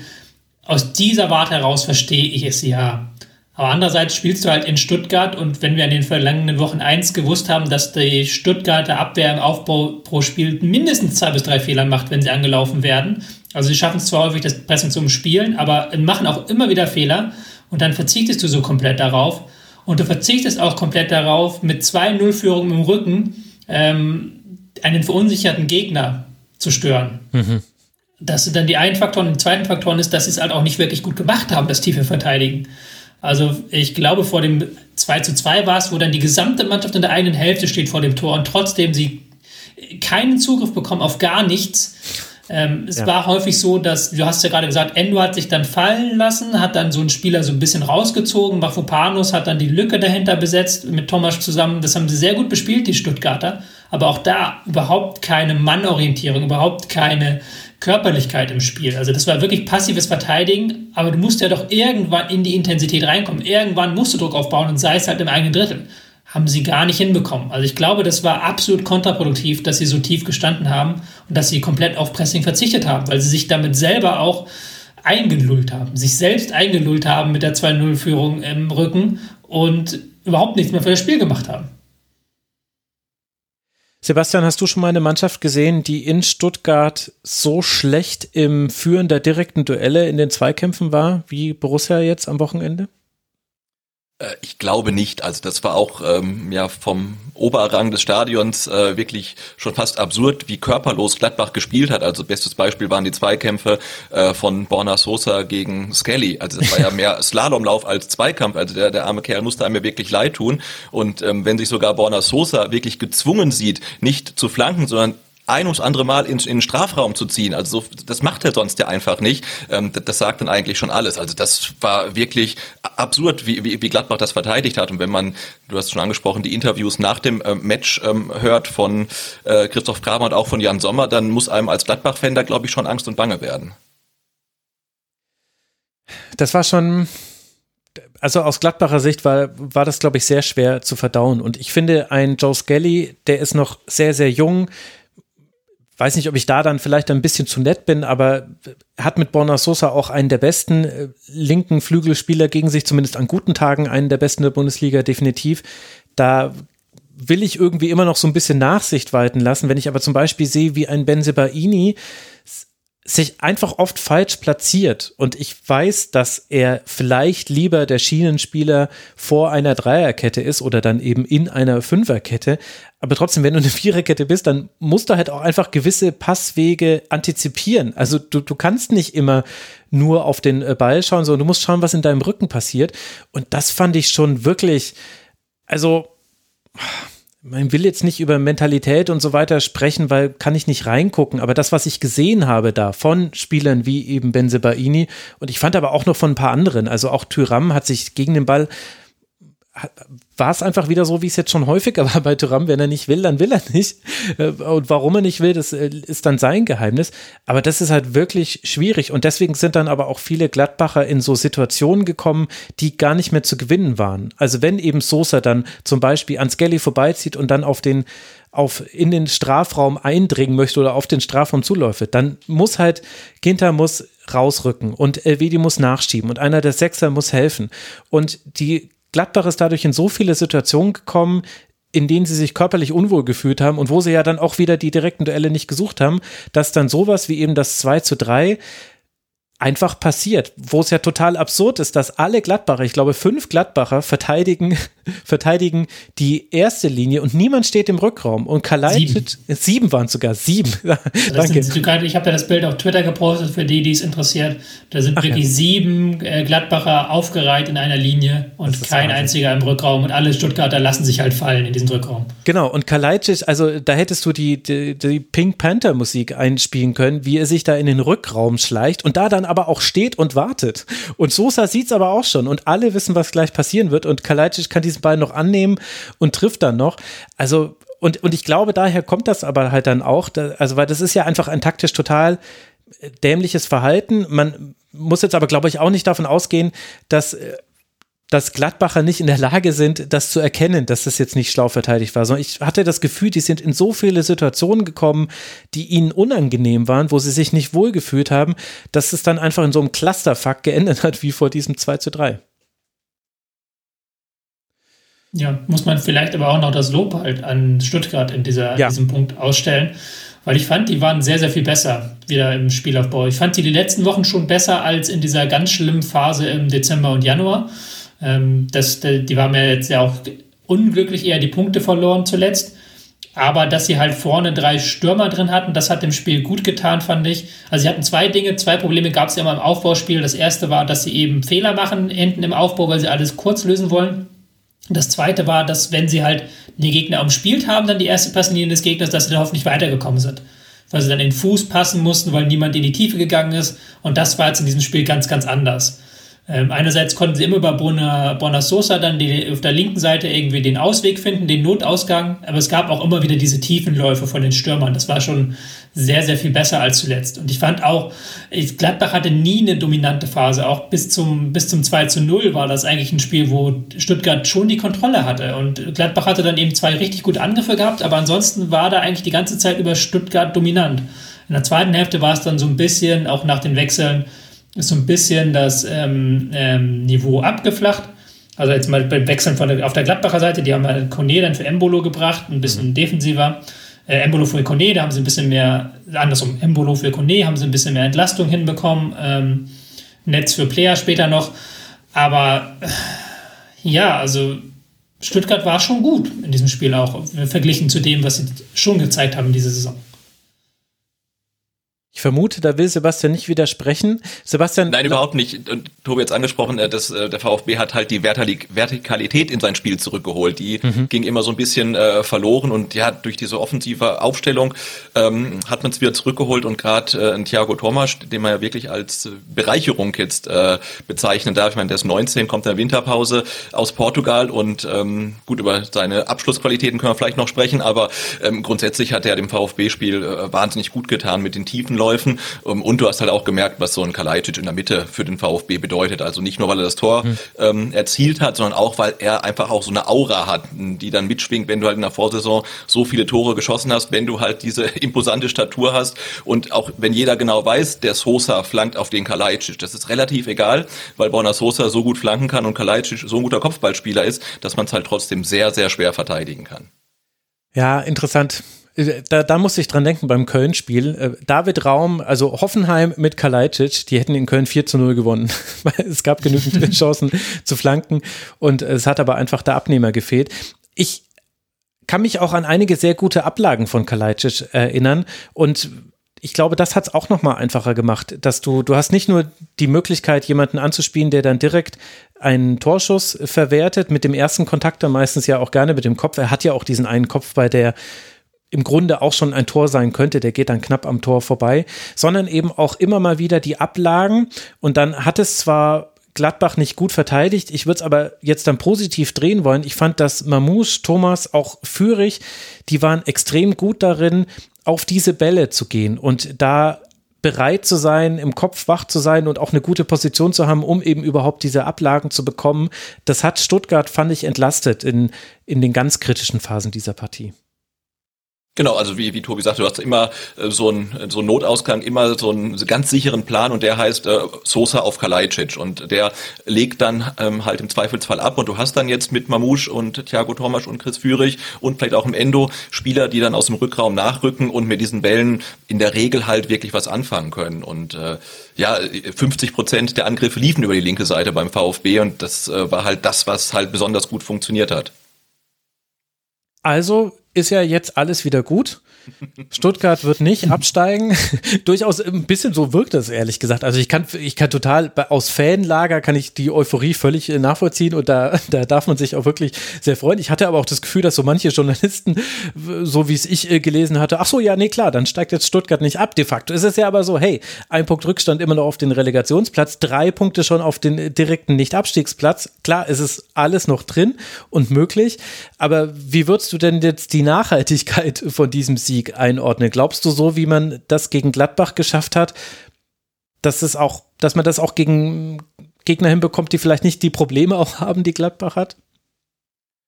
Ähm, also es tut wirklich, aber das ist schwierig, nicht in Euphorie zu verfallen nach diesem Spiel. Also, weil es war das Spiel, auf das wir alle gehofft haben. Und dann, dass es dann auch so dramatisch ist, dass man nach 0 zu 2 Rückstand das Spiel noch dreht und dann endlich mal wieder ein Spiel gewinnt, das tut erstmal wahnsinnig gut. Dass Gladbach jetzt nicht unbedingt ein Gradmesser ist für die weiteren Spiele, denke ich, ähm, hat aber auch jeder verstanden. Allerdings muss man dann auch festhalten, in den letzten Spielen, jetzt gerade gegen Bochum und gegen Hoffenheim, war, glaube ich, war es der VfB, der sich mehr selbst im Weg stand als der Gegner. Und insofern kann man, glaube ich, dieses Erfolgserlebnis ähm, wirklich nicht überbewerten. Aber man muss natürlich sagen, wenn man jetzt auf eine Mannschaft wie Union Berlin trifft, die halt dann wieder auch sehr körperlich spielen wird, das, das wird eine ganz andere Nummer. Und da bin ich mal gespannt, wie sich der VfB dann schlägt und die entscheidenden Spiele, die noch kommen werden in der Saison, unter anderem dann gegen Berlin, gegen Augsburg, gegen Bielefeld, gegen die man alle noch spielt, ähm, das, das werden andere Spiele werden als jetzt so ein körperloses Spiel gegen Gladbach. Und da muss der VfB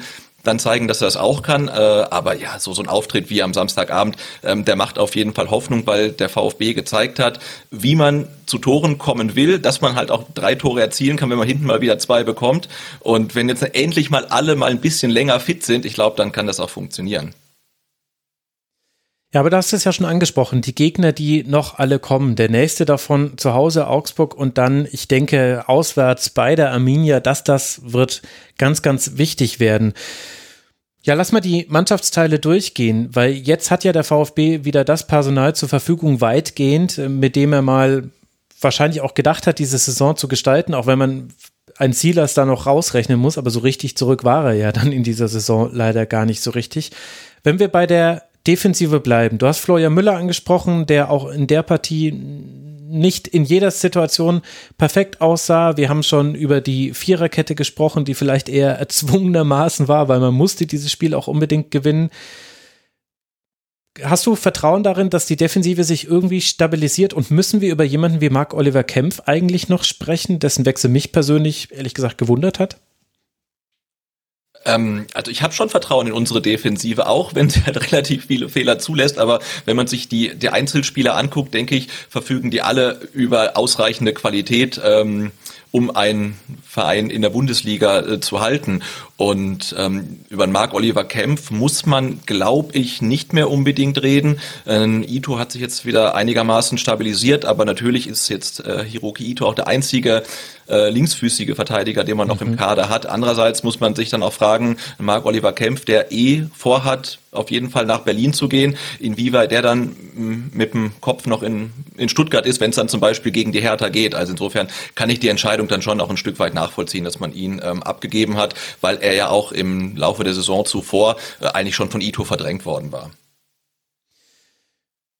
Ja, ja, kann ich gut nachvollziehen. Da kann man nicht gegen argumentieren. Mich hat es eben verwundert, weil ich finde, also du hast eigentlich alles so eingeordnet, wie ich es jetzt auch sehen würde. Ito hat sich jetzt wieder stabilisiert. Ich traue ehrlich gesagt der, der Defensive kein bisschen. Also, weil halt einfach die Fehler, die Fehleranfälligkeit so hoch ist und zwar in beiden äh, wichtigen Phasen für die Defensive. Sowohl im Spielaufbau gibt es immer wieder Fehler. Da kann man jetzt die Hoffnung haben, haben wir ja auch schon thematisiert, dass es jetzt vielleicht mit Kalajdzic und dann der Möglichkeit, öfter den langen Ball zu wählen, vielleicht ein bisschen reduziert wird. Ich bin mir aber da ehrlich gesagt gar nicht so sicher, weil die grundsätzliche Ausrichtung des VfB ja schon sehr konstruktiv ist, was ich ja auch sehr positiv finde. Also ich mag das, wenn Mannschaften erstmal Fußball bejahend spielen. Aber ich glaube, die andere Anfälligkeit, die ist noch das größere Problem, nämlich die, dass es einfach immer wieder Fehler in der Verteidigung gibt, oft auch im Strafraum selbst. Und damit meine ich jetzt eben nicht nur Mafropanos, der noch einen Strafstoß verursacht, sondern da ist mir immer wieder aufgefallen, Anton ist derjenige, der da am stabilsten ist, meiner Meinung nach. Derjenige, der eigentlich meistens an der Stelle steht, an der er auch hätte stehen sollen und dann passieren halt trotzdem manchmal Gegentore. So ist das auch im Leben eines Verteidigers. Aber egal, wem man außenrum dann postiert, gibt, da gibt es einfach immer wieder Fehler und zwar sowohl auch bei Standardsituationen manchmal, also auch bei, bei wiederholbaren Dingen. Also deswegen, daher kommt eben meine These, die ich ja auch vorhin schon gesagt habe. Ich glaube, das eigentliche Problem des VfB ist wirklich die Abwehr, weil du so oft nach einem Treffer direkt den Gegentreffer kassierst, weil du so oft in Rückstand gerätst Und ich bin da noch nicht ganz so im, da bin ich nicht Ted Lasso genug, da kann ich noch nicht dran glauben. Also ich glaube auch, auch nicht eine Serie von 1-0 ähm, Siegen des, des VfB, ähm, aber ich glaube auch nicht, dass es jetzt äh, so schlimm ist. Und was glaube ich auch so ein bisschen mit reinspielt, ähm, sind dann auch die das Personal, was vor der Viererkette spielt. Und da hatten wir, das haben wir auch viele Gegentore bekommen, weil dann wie bei Gladbach auch der Rückraum nicht besetzt war. Und ähm, da ist zum Beispiel Orel Mangala so ein Kandidat, dessen Defensivverhalten man da wirklich ähm, bemängeln darf. Und das fällt natürlich auch relativ schnell ähm, auf die Viererkette oder Dreierkette zurück, aber oftmals passieren die Fehler auch ein bisschen weiter vorne mit dem gleichen Resultat, nämlich dass man zu viele Gegentore bekommt. Und ich würde sogar behaupten, das ist ja gar nicht groß anders als in den vergangenen Jahren. Also sowohl in der Aufstiegssaison als auch in der vergangenen Erstligasaison gab es immer Spiele, wo sie ähm, teils grobe Abwehrschnitzer gemacht haben, wo sie dann unnötig Gegentore kassiert haben. Der Unterschied war halt, dass sie das mit ihrer Offensive auffangen konnten in beiden Spielzeiten. Also dass sie wirklich vorne immer die Tore gemacht haben. Hm. Und das, deswegen hat mich dieses Gladbach-Spiel positiv gestimmt. Auch schon die beiden Spiele davor, ehrlich gesagt. Weil sie eben jetzt wieder so ein bisschen mehr Selbstverständnis haben im Aufbau und auch es besser hinbekommen, in der gegnerischen Hälfte was zu kreieren, was für ihr Spiel sehr, sehr wichtig ist. Weil sie wieder mehr Tempo haben, weil sie wieder vorne eben Stürmer drin haben, die eine Gefahr darstellen. Ich glaube, wenn Stuttgart halt mit Matarazzo, mit diesem Spielsystem das schaffen will, ich glaube nicht, dass sie jetzt in kurzer Zeit diese Abwehrschnitzer abstellen. Dazu sind ja auch viel zu sehr in der Spielweise von Matarazzo zum Beispiel verhaftet, ähm, riskante Aktionen zu machen, die dann mal schief gehen können. Ich glaube, dann dieser Klassenerhalt mit diesem Weg kann nur über eigene erzielte Tore funktionieren. Ja, das fasst es vielleicht ganz gut zusammen. Und das richtet dann den Blick auf die Offensive. Also wir haben das, was sich da verbessert hat, Sebastian schon angesprochen. Glaubst du denn, also da ist dieses Gladbach-Spiel, also ich habe mir das auch in meine, ich habe ja so ein Saisondokument für jeden Verein und da habe ich beim VfB reingeschrieben, also wenn Gladbach nicht, äh, wenn, Entschuldigung, wenn Stuttgart nicht absteigt, dann war dieses Spiel die Wende, weil quasi all die Dinge, die gefehlt haben, in diesem Spiel drinstecken. Eben eines, was bisher auch meiner Meinung nach oft zumindest gefehlt hat, nicht in jedem Spiel, war Resilienz. Also dieses, dass du eben trotz eines Rückstandes, trotz eines schnell kassierten Gegentreffers es eben schaffst, offensiv dir doch weiter Chancen zu erspielen. Jetzt hatte man das bravourös gegen Gladbach gezeigt, also deutlicher als ein 0-2 aufzuholen, wird es dann nicht mehr arg viel deutlicher im Fußball. Glaubst du, dass diese Resilienz auch da ist, wenn man jetzt zum Beispiel bei Bielefeld mit 0 zu 1 zurückliegt, die vielleicht dann auch ein Stückchen stabiler sind als Gladbach gegen den Ball? Also ich glaube, das Spiel kann wirklich ähm, für den Kopf ganz wichtig sein, auch also dass man weiß, wir können zurückkommen, wir können auch drei Tore erzielen, weil man darf ja auch nicht vergessen, dass der VfB nach dem Sieg in Wolfsburg, äh, ich weiß nicht, wie viele Spiele komplett ohne Treffer war. Ja, es war eine, eine Serie von vier, fünf Spielen, wo der VfB überhaupt nicht getroffen hat. Dann gab es gegen Frankfurt mhm. endlich mal wieder ein Tor ähm, und dieses Selbstverständnis, dass man überhaupt erstmal wieder Treffer erzielen kann, ist da, dass man nach dem Rückstand äh, zurückkommen ähm, kann, ist da und das ist dieser Glaube, den man halt auch braucht und ich du hast schon gesagt, diese Resilienz hat man ähm, gegen Gladbach gesehen, auch wirklich in Person von Endo und diesem Anschlusstreffer, der wahnsinnig wichtig war. Und ich glaube, mhm. vor zwei Folgen im Rasenfunk ähm, hat der, der, Marvin gesagt, man muss den Ball auch einfach mal rein brutalisieren. Und genau das hat Endo gemacht. Ne? Also er holt sich da den, den Fehlpass, dann ist das Ding noch abgefälscht, geht irgendwie rein. Das sind ja so genau die Momente, ähm, äh, die man dann braucht. Und ähm, ja, und vorne mit der Offensive, die jetzt endlich mal wieder so ist, ähm, wie man sich wünscht, dass man das Spiel spielen kann, was man möchte. Äh, da habe ich dann schon ähm, große Hoffnung, dass der VfB dann auch äh, bei einem Rückstand gegen eine bessere oder eingespieltere Mannschaft oder eine Mannschaft mit mehr Selbstvertrauen äh, zurückkommen kann. Schön wäre natürlich, wenn man gar nicht erst einen Rückstand gerät, natürlich. Ja, das wäre natürlich sehr schön. Und dann haben wir ja aber noch einen Faktor mit dabei. Also wir reden jetzt sehr viel im Konjunktiv, da will ich jetzt auch gleich wieder von wegkommen, weil bringt uns ja alle nicht so weiter. Aber ich glaube, habt das nicht sogar ihr auch getwittert, dass es ja nicht nur ein Sieg war, sondern dass sich auch niemand verletzt hat. Und das war, also das hört sich ein bisschen bizarr an, aber das war auch so mein Gedanke und auch so, wenn ich an die Zukunft gedacht habe. Verletzungen haben eine so große Rolle gespielt und aus Stuttgarter Sicht muss man ja eigentlich nur sämtliche Kerzen aufstellen, die man in irgendwelche Kirchen tragen kann, um zu sagen, ey, hoffentlich war es das jetzt für diese Saison und es passiert nicht wieder, dass sich eben, ja, zum Beispiel ein Kalajdzic verletzt, äh, dann fehlt eben wieder ein ganz wesentliches Element das, du wirst solche Gedanken auch haben, dafür bist du Fan. Gibt es denn auch Erklärungsansätze für die Verletzung oder war das jetzt einfach alles nur Pech, was in dieser Saison passiert ist? Also ich glaube, es war sehr, sehr viel Pech dabei. Wenn man sich die Verletzung anguckt, ähm, dann sind sie zu einem Großteil einfach äh, Kontaktverletzungen gewesen, die man hatte. Ne? Ein mhm. Kalajdzic, der mit seiner Schulterluxation ausfällt ähm, nach dem Spiel gegen Leipzig, weil er halt, ich glaube, in der letzten Minute den Eckball verteidigt, äh, auf die Schulter fällt. Das, das kann man, glaube ich, ähm, kaum verhindern. Das gleiche gilt für Silas und dass man halt in einer Saison zwei wichtige Spieler eine, eine Verletzung erleiden, von der man sonst fast nie hört im Fußballerumfeld, ist halt skurril eigentlich. Das gleiche gilt dann gleich schon am ersten Spieltag äh, für äh, Mo Sankon, Stürmer, der hochgezogen werden sollte, der sich dann im Zweikampf mit Sascha Burchardt verletzt. Ähm, also da kann man wirklich nicht viel dran machen, denke ich. Mm, dann kam Corona dazu, was den VfB auch ziemlich erwischt hat. Ähm, ob das vermeidbar gewesen wäre durch vielleicht bessere Hygienemaßnahmen, kann ich nicht beurteilen. Ähm, und es stimmt schon, der VfB hat in dieser Saison wirklich viele, viele Probleme. Ähm, aber wenn man sich die genau anguckt, sind halt dann auch die meisten davon ähm, einfach auf dieses Verletzungspech zurückzuführen. Und ich glaube nicht, dass das halt irgendwie in einer falschen Trainingssteuerung äh, liegt, sondern halt das meiste war halt schlichtweg Pech. Und dann natürlich auch, kommt eins zum anderen, du hast dann durch die Verletzung eine dünnere Personaldecke, was da, und dann müssen Spieler vielleicht auch mehr spielen, als sie eigentlich sollten. Wir haben es bei Kalajdzic gesehen, als der nach seiner Verletzung, also nach der ähm, Schulterluxation zurückkam, hat er, glaube ich, erst eine halbe Stunde gespielt und dann die nächsten Spiele komplett über 90 Minuten, was sicherlich auch nicht ideal ist, aber wenn du halt keine anderen Stürmer mehr hast, dann ähm, geht das mhm. halt auch nicht anders. Und das bringt uns, finde ich, noch zu einem interessanten weiteren Punkt, nämlich einem sehr bemerkenswerten Zitat. Deswegen habe ich es auch schon mehrfach hier in der Schlusskonferenz angesprochen.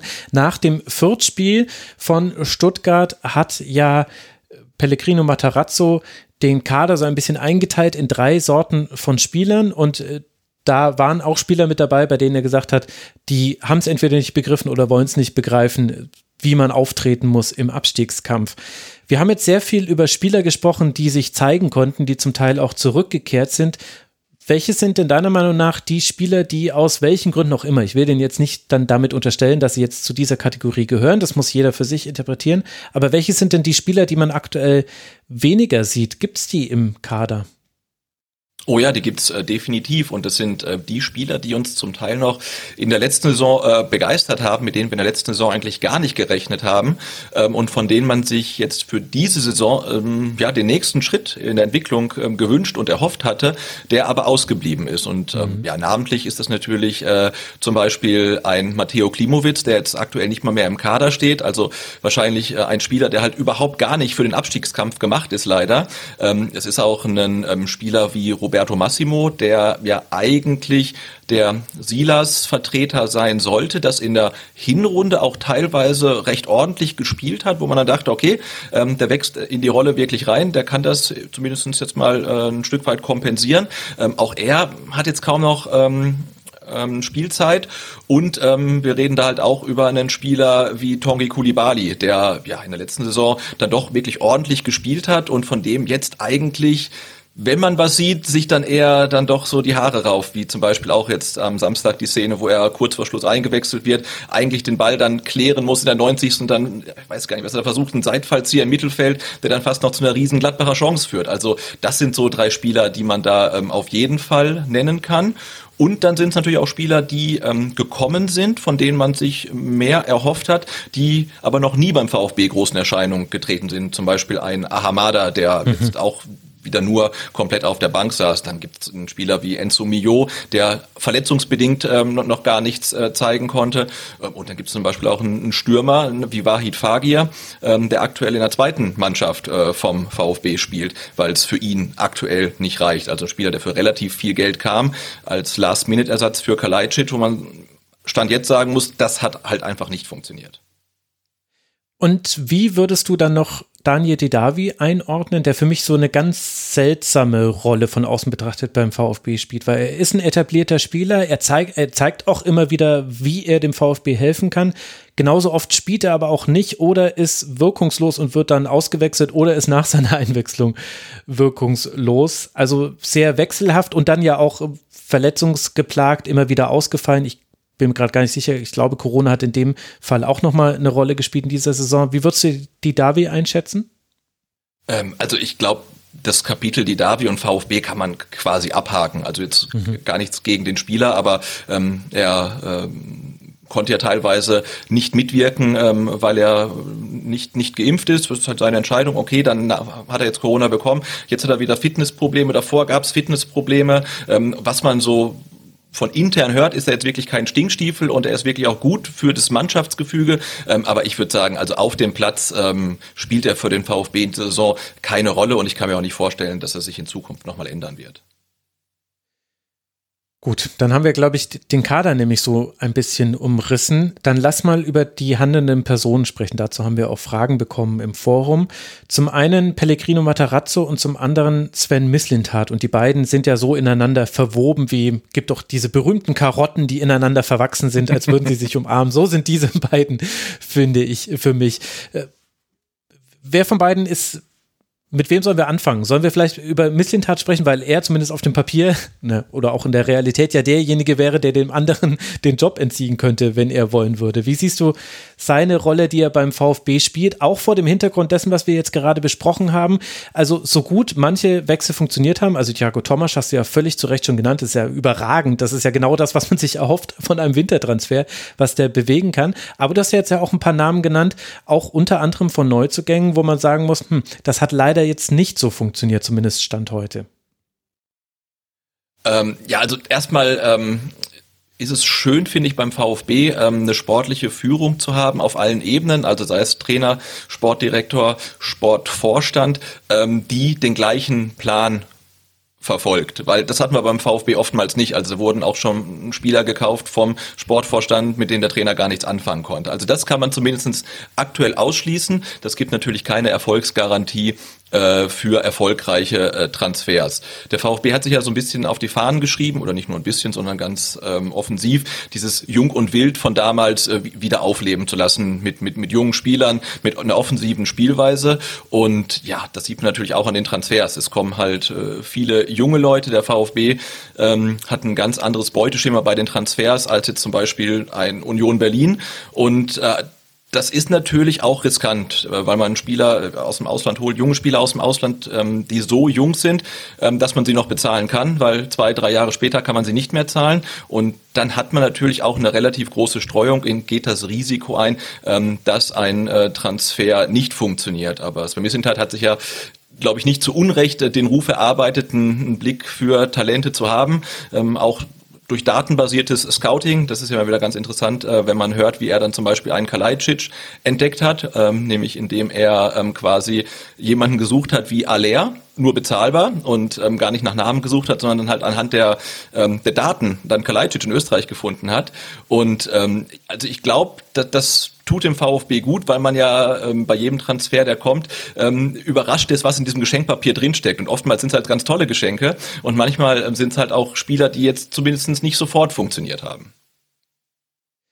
Um das äh, kurz zu unterstreichen, was du gesagt hast, auch zur Kaderstruktur, der VfB ist da der absolute Ausreißer der Liga. Im Durchschnitt ein Durchschnittsalter von 22,6 Jahren auf Rang 2, also zweitjüngstes Team, ist dann Rasenballsport Leipzig. Die sind schon bei 24,3, also eine deutliche Lücke.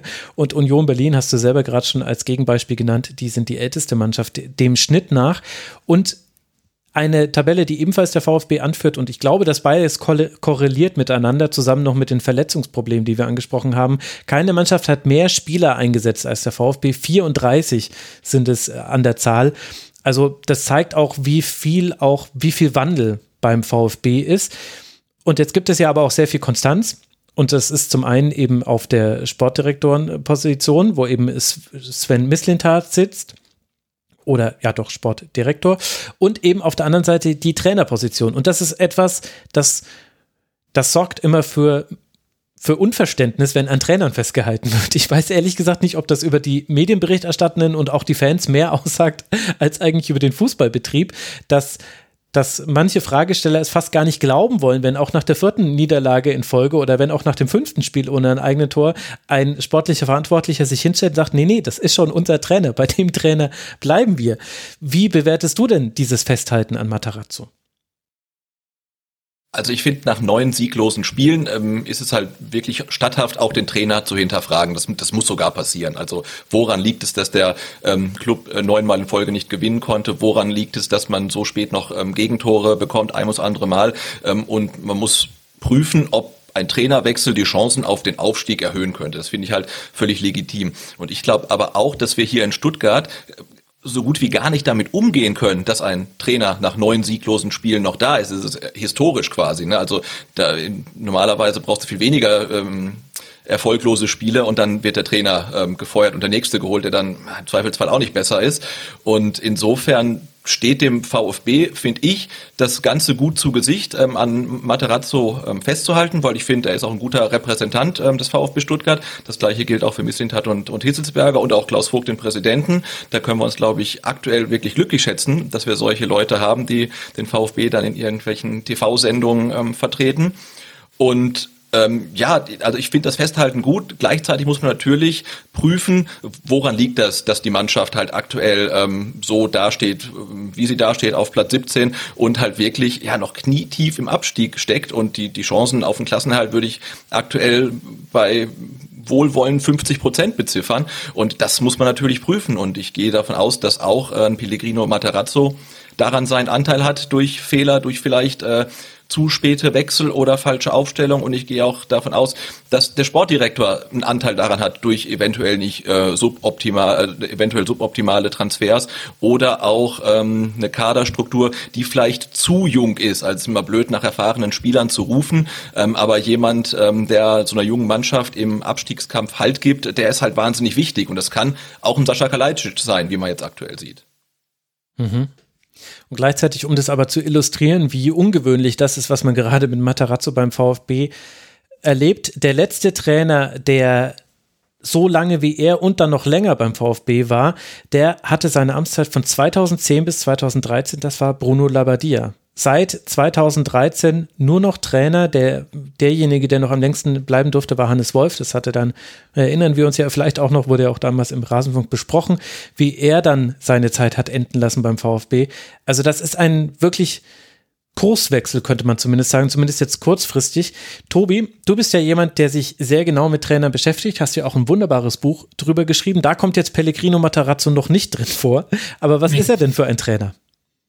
Ein Trainer mit einer ganz klaren Idee, muss man sagen. Also es ist die ganz klare Idee, dass man hinten flach rausspielt, dass man ähm, über flaches, schnelles, aber auch ähm, diagonales Spiel möglichst in die gegnerische Hälfte gelangt. Ähm, gar nicht so sehr unbedingt auf, im Aufbau auf lange Bälle setzen, sondern man möchte das aktiv angehen. Ähm, Im Pressing jetzt nicht das riskanteste Pressing, aber auch da immer wieder nach vorne gespielt. Also ist ein sehr offensiver Trainertyp. Und dass die Stuttgarter an ihm festhalten, das ist ja, wie du es gerade gesagt hast, das ist ein massiver Kurswechsel. Weil ich hatte jetzt mal im Zusammenhang mit Christian Streich für mein Buch, hatte ich mal geguckt, wie oft haben in den letzten zehn Jahren die Bundesligisten ihren Trainer gewechselt. Hm. Und der VfB Stuttgart ist da mit 13 unterschiedlichen Trainern in zehn Jahren klar auf Platz 1. Der VfL Wolfsburg hatte zehn unterschiedliche Trainer in, in, diesen zehn Jahren. Die sind auf Platz 2. Also da ist ganz klar die fehlende Kontinuität, die man Kurze jetzt Frage, eben ist Schalke in dieser Berechnung noch mit drin oder hast du nur Erstligisten? Nee, ich habe die aktuellen Bundesligisten ah, okay, ich gewählt. äh, Schalke, müsste, Schalke hat mehr, aber ähm, äh, zum Beispiel auch der HSV hatte weniger Trainer als ähm, der VfB Stuttgart in den vergangenen zehn Jahren. Mhm. Wenn man jetzt Interimstrainer nicht mehr einrechnet, was ich dann immer unfair finde. Ähm, also insofern, da ist es ein ganz klarer Kurswechsel. Ich glaube, das ist auch die Idee dahinter, dass man jetzt noch an ihm festhält, dass man eben sagt, hey, das hat in den vergangenen Jahren nicht funktioniert. Wir haben so oft den Trainer gewechselt und sind trotzdem zweimal abgestiegen. Und jetzt muss man halt schauen, dass man mit diesem Trainer und diesem Weg weitergeht. Deswegen habe ich es ja auch anfangs betont, dass es halt so wichtig ist, dass der VfB wieder Tore schießt, weil das halt eminent wichtig ist für die Spielidee von Matarazzo. Wie glaubst du denn, kommt das an, Sebastian, im Umfeld des VfB, dieser Kurswechsel? Also der Kurswechsel kam natürlich besser an, als der VfB äh, auf Platz sieben oder acht stand. Ähm, jetzt äh, muss man sagen, äh, polarisiert das total. Also es gibt tatsächlich mal wieder beim VfB ähm, zwei Lager, ähm, die äh, relativ ähm, vehement auf ihrer, ihrer Position äh, beharren. Äh, und die eine Position ist natürlich ähm, der ich nenne es mal der Misslintat-Weg mit Materazzo ist der richtige. Zur Not gehen wir auch mit den beiden runter. Wir müssen genauso weitermachen. Ähm, Kritik daran ist eigentlich äh, untersagt. Und das andere Lager sagt natürlich, schmeiß sofort den Trainer raus, hol jemand Neues. Ähm, die Namen, die da kursieren, sind dann teilweise wirklich gruselig. Aber das ist halt so, ähm, ja, die, die gute alte VfB-Schule. Jetzt muss ein neuer Besen her. Ja, okay.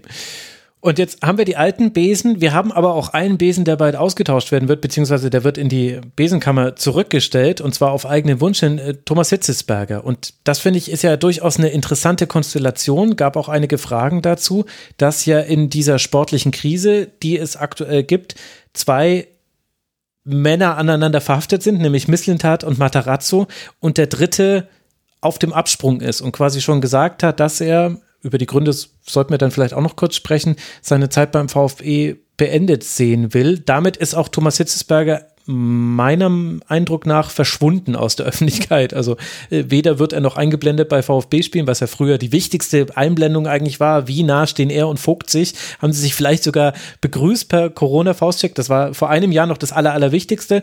Jetzt findet er zumindest für mich als etwas weiter weg vom VfB postierten Menschen nicht mehr so wirklich statt. Wie ist denn seine Rolle aktuell? Äh, ja, das ist ein ganz komplexes Thema eigentlich, denn ähm, Thomas Hitzesberger ist ja beim VfB Stuttgart oder bei der VfB Stuttgart AG einerseits ähm, der CEO, der Vorstandsvorsitzende und auch äh, Sportvorstand in Personalunion und als Sportvorstand dann auch der direkte Vorgesetzte vom Sportdirektor, der Sven Missintat ist. Jetzt äh, muss man sich, glaube ich, nicht weit aus dem Fenster äh, lehnen, um zu sagen, dass er als Sportvorstand eigentlich sämtliche ähm, Sportkompetenz nach unten ähm, an Sven Missintat delegiert hat. Der de facto eigentlich ähm, der Sportvorstand ist. Er braucht natürlich immer noch bei Transfers äh, Unterschriften von den Vorständen, aber ich glaube, man kann sagen, Sven Mislintat ist der starke Mann, was die sportliche Ausrichtung beim VfB angeht.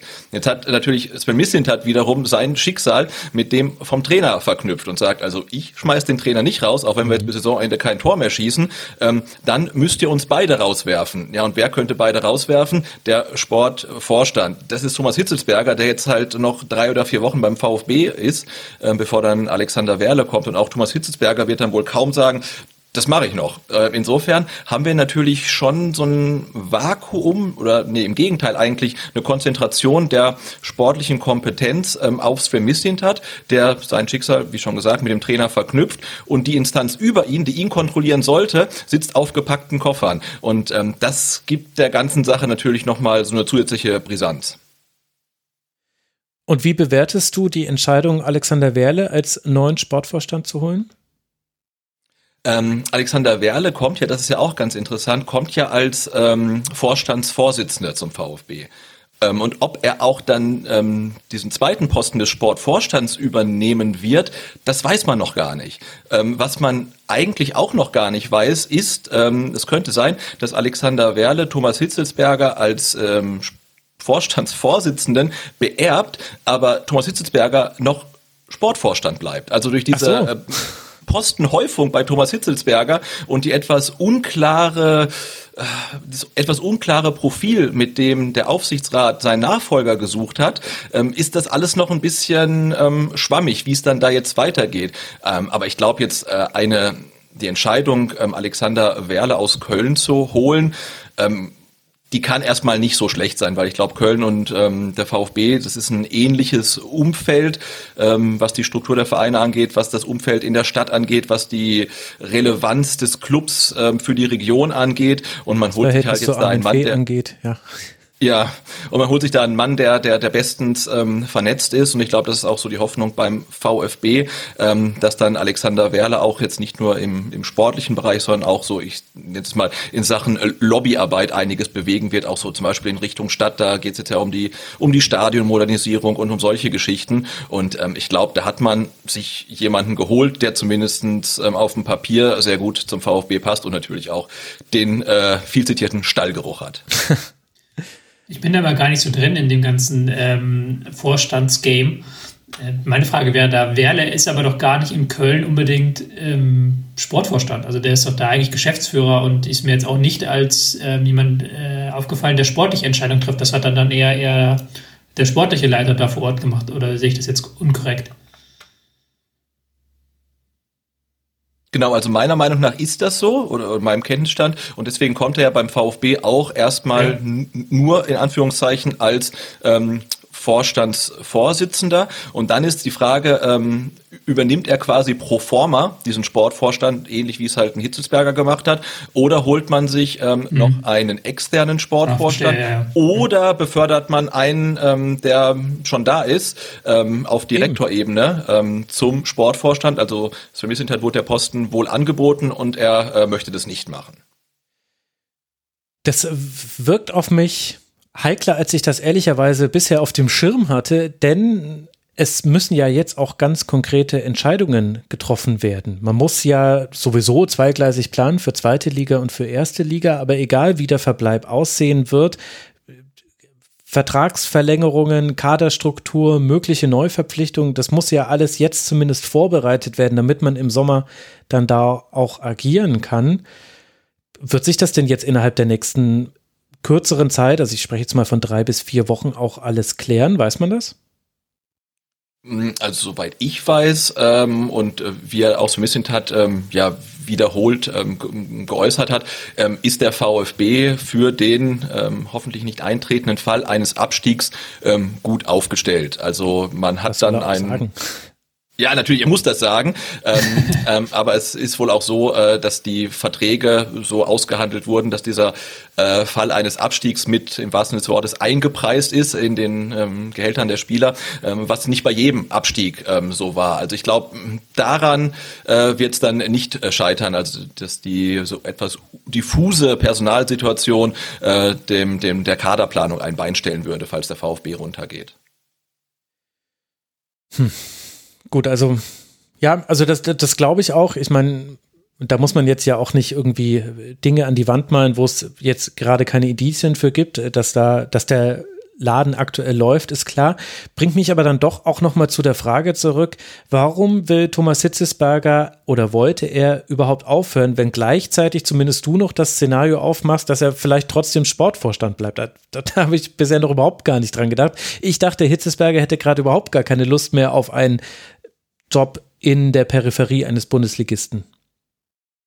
Ähm, also ich glaube, diese, diese Möglichkeit, dass er Sportvorstand bleibt, die ist halt auch eher theoretischer Natur und mhm. wäre dann ja auch nur ähm, bis Oktober. Ich glaube, so lange läuft ja quasi sein Vertrag noch, den er nicht verlängern möchte. Und äh, man hat natürlich versucht, ähm, den Übergang so schnell wie möglich zu schaffen zu äh, Alexander Werle, der jetzt halt schon, ich glaube, Ende März sogar dann schon beim VfB ähm, aufschlagen soll, dann von Thomas Hitzelsberger noch so ein bisschen eingearbeitet wird und dann halt ähm, alleine dann das Amt des Vorstandsvorsitzenden weiterführen wird. Und ähm, ich glaube, Thomas Hitzelsberger ist dann relativ dankbar, wenn er halt ähm, aus der Mercedesstraße oder in der Mercedesstraße sein Büro dann ähm, räumen kann. Ähm, dass er keine Lust mehr ähm, hat auf den VfB, ist dann denke ich tatsächlich darauf äh, zurückzuführen, auf diesen offenen Machtkampf, ähm, den es gab mit dem Präsidenten ähm, Klaus Vogt, den Thomas Hitzberger dann äh, ja, verloren hat, das muss man so sagen. Und eigentlich war da schon klar, ähm, dass er seinen Vertrag äh, beim VfB nicht verlängern wird. Hm. Und ist damit diese ganze Causa dann auch erledigt und aufgearbeitet, wenn ich das einfach gegenschneide, die Aufregung, die wir vor zwölf Monaten rund um den VfB hatten oder noch ein paar mehr und die Themen, die wir jetzt haben, es ist ja völlig klar, dass erstmal das Sportliche dominiert, also das soll, ja auch so sein. Aber wie viel offene Baustellen gibt es denn da noch im Verhältnis zwischen EV und AG? Man kann es ja jetzt auch mal lösen, einfach von den Person, Personen Klaus Vogt und Thomas Hitzesberger.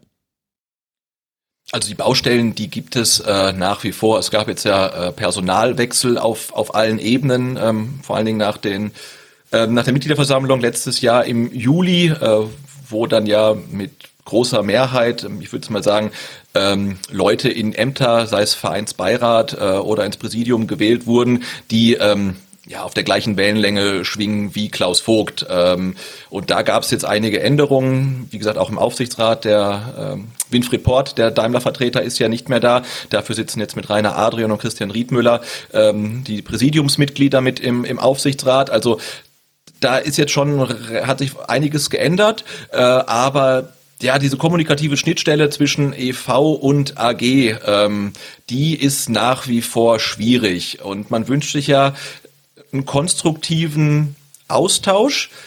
Und dass man sich auch so ein bisschen aneinander reibt. Also es, soll ja nicht so sein, die, du hast schon angesprochen, Armin Fee, von Armin Fee zitierte One-Man-Show, die soll es nicht geben, sondern es wäre wirklich gut, wenn man miteinander spricht und sich austauscht. Und das sollte man dann nach Möglichkeit auch nicht über die ähm, Presse tun, wie Ende des letzten Jahres ähm, geschehen.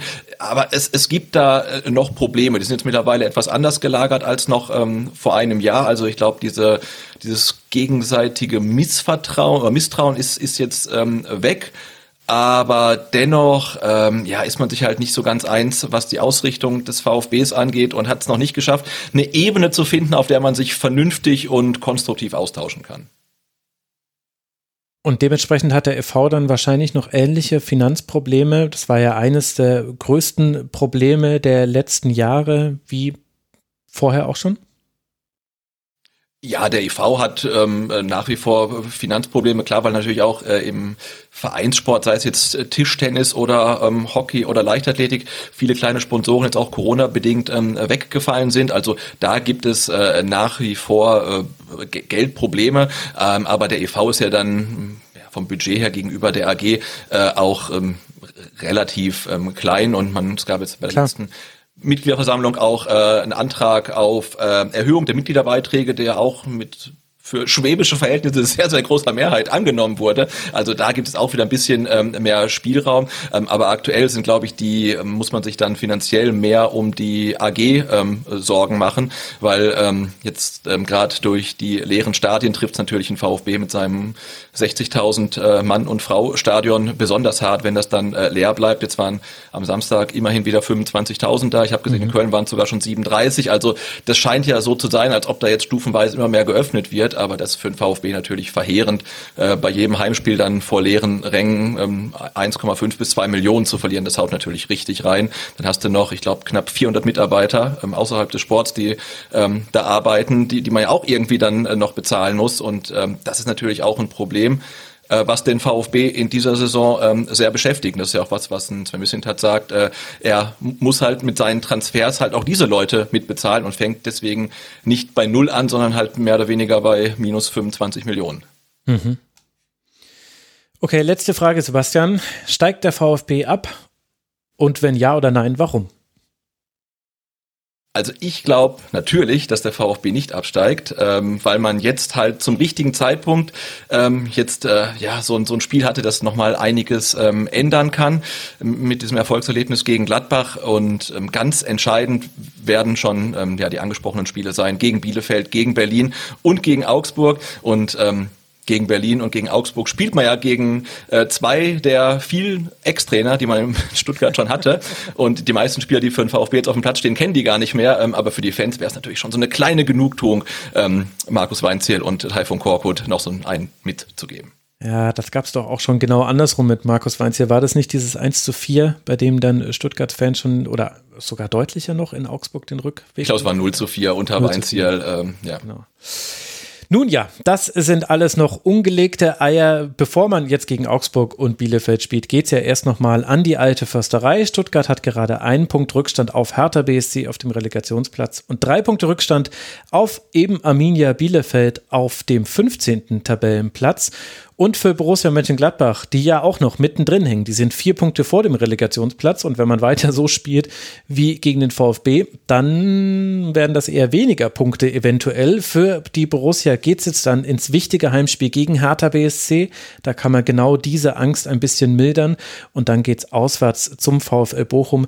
Das sind die nächsten beiden Teams, die nächsten beiden Gegner, gegen die dann Gladbach antreten wird. Wenn wir jetzt dann versuchen, das äh, Tabellenbild äh, komplett zu machen im Tabellenkeller, dann müssen wir als nächstes über Achtung Hertha BSC sprechen. Ich habe euch die falsche Reihenfolge geschickt, ist mir gerade aufgefallen. Wir müssen jetzt natürlich über die Hertha sprechen, denn die spielt auf Rang 16 aktuell und hat ein schlimmes Heimspiel hinter sich gegen die Eintracht aus Frankfurt. Da hat Berlin kaum eine Chance. Knauf, Tuta, Lindström und Boré machen vier Treffer.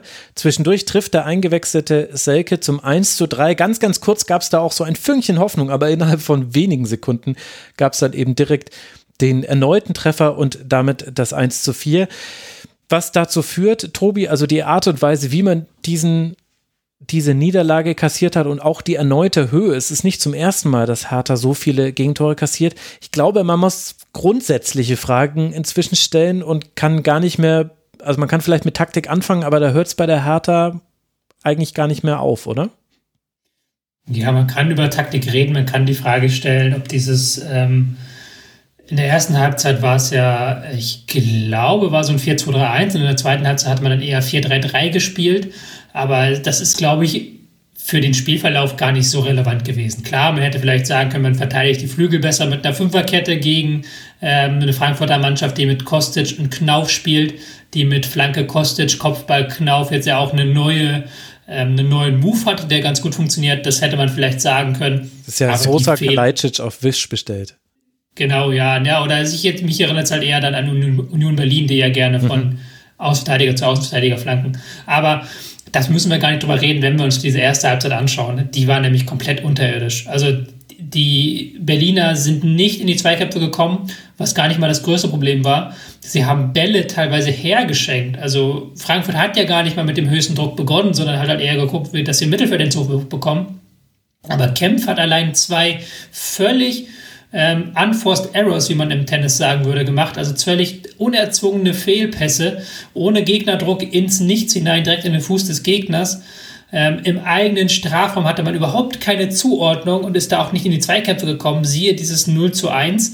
Ähm, Frankfurt hat nicht mal viel tun müssen, um in der ersten Halbzeit komplett dominant zu sein. Also das war eine komplett schwache Leistung der Hertha die man da nicht unbedingt taktisch erklären muss, sondern einfach wirklich über so ganz banale Dinge wie Passgenauigkeit, wie Zweikampfgenauigkeit, wie Zuordnung im eigenen Strafraum. Das war nicht gut. Mindert auch den Abschiedsschmerz gegenüber Kämpft. Das haben wir aber vorhin im VfB-Segment ja schon gehört. Aber er steht ja quasi für mehr bei Hertha BSC. Also ich will jetzt nicht mit dem Finger auf ihn zeigen, nur weil Tobi ihn gerade genannt hat. Ja, Sebastian, wie schätzt du die Situation bei Hertha ein?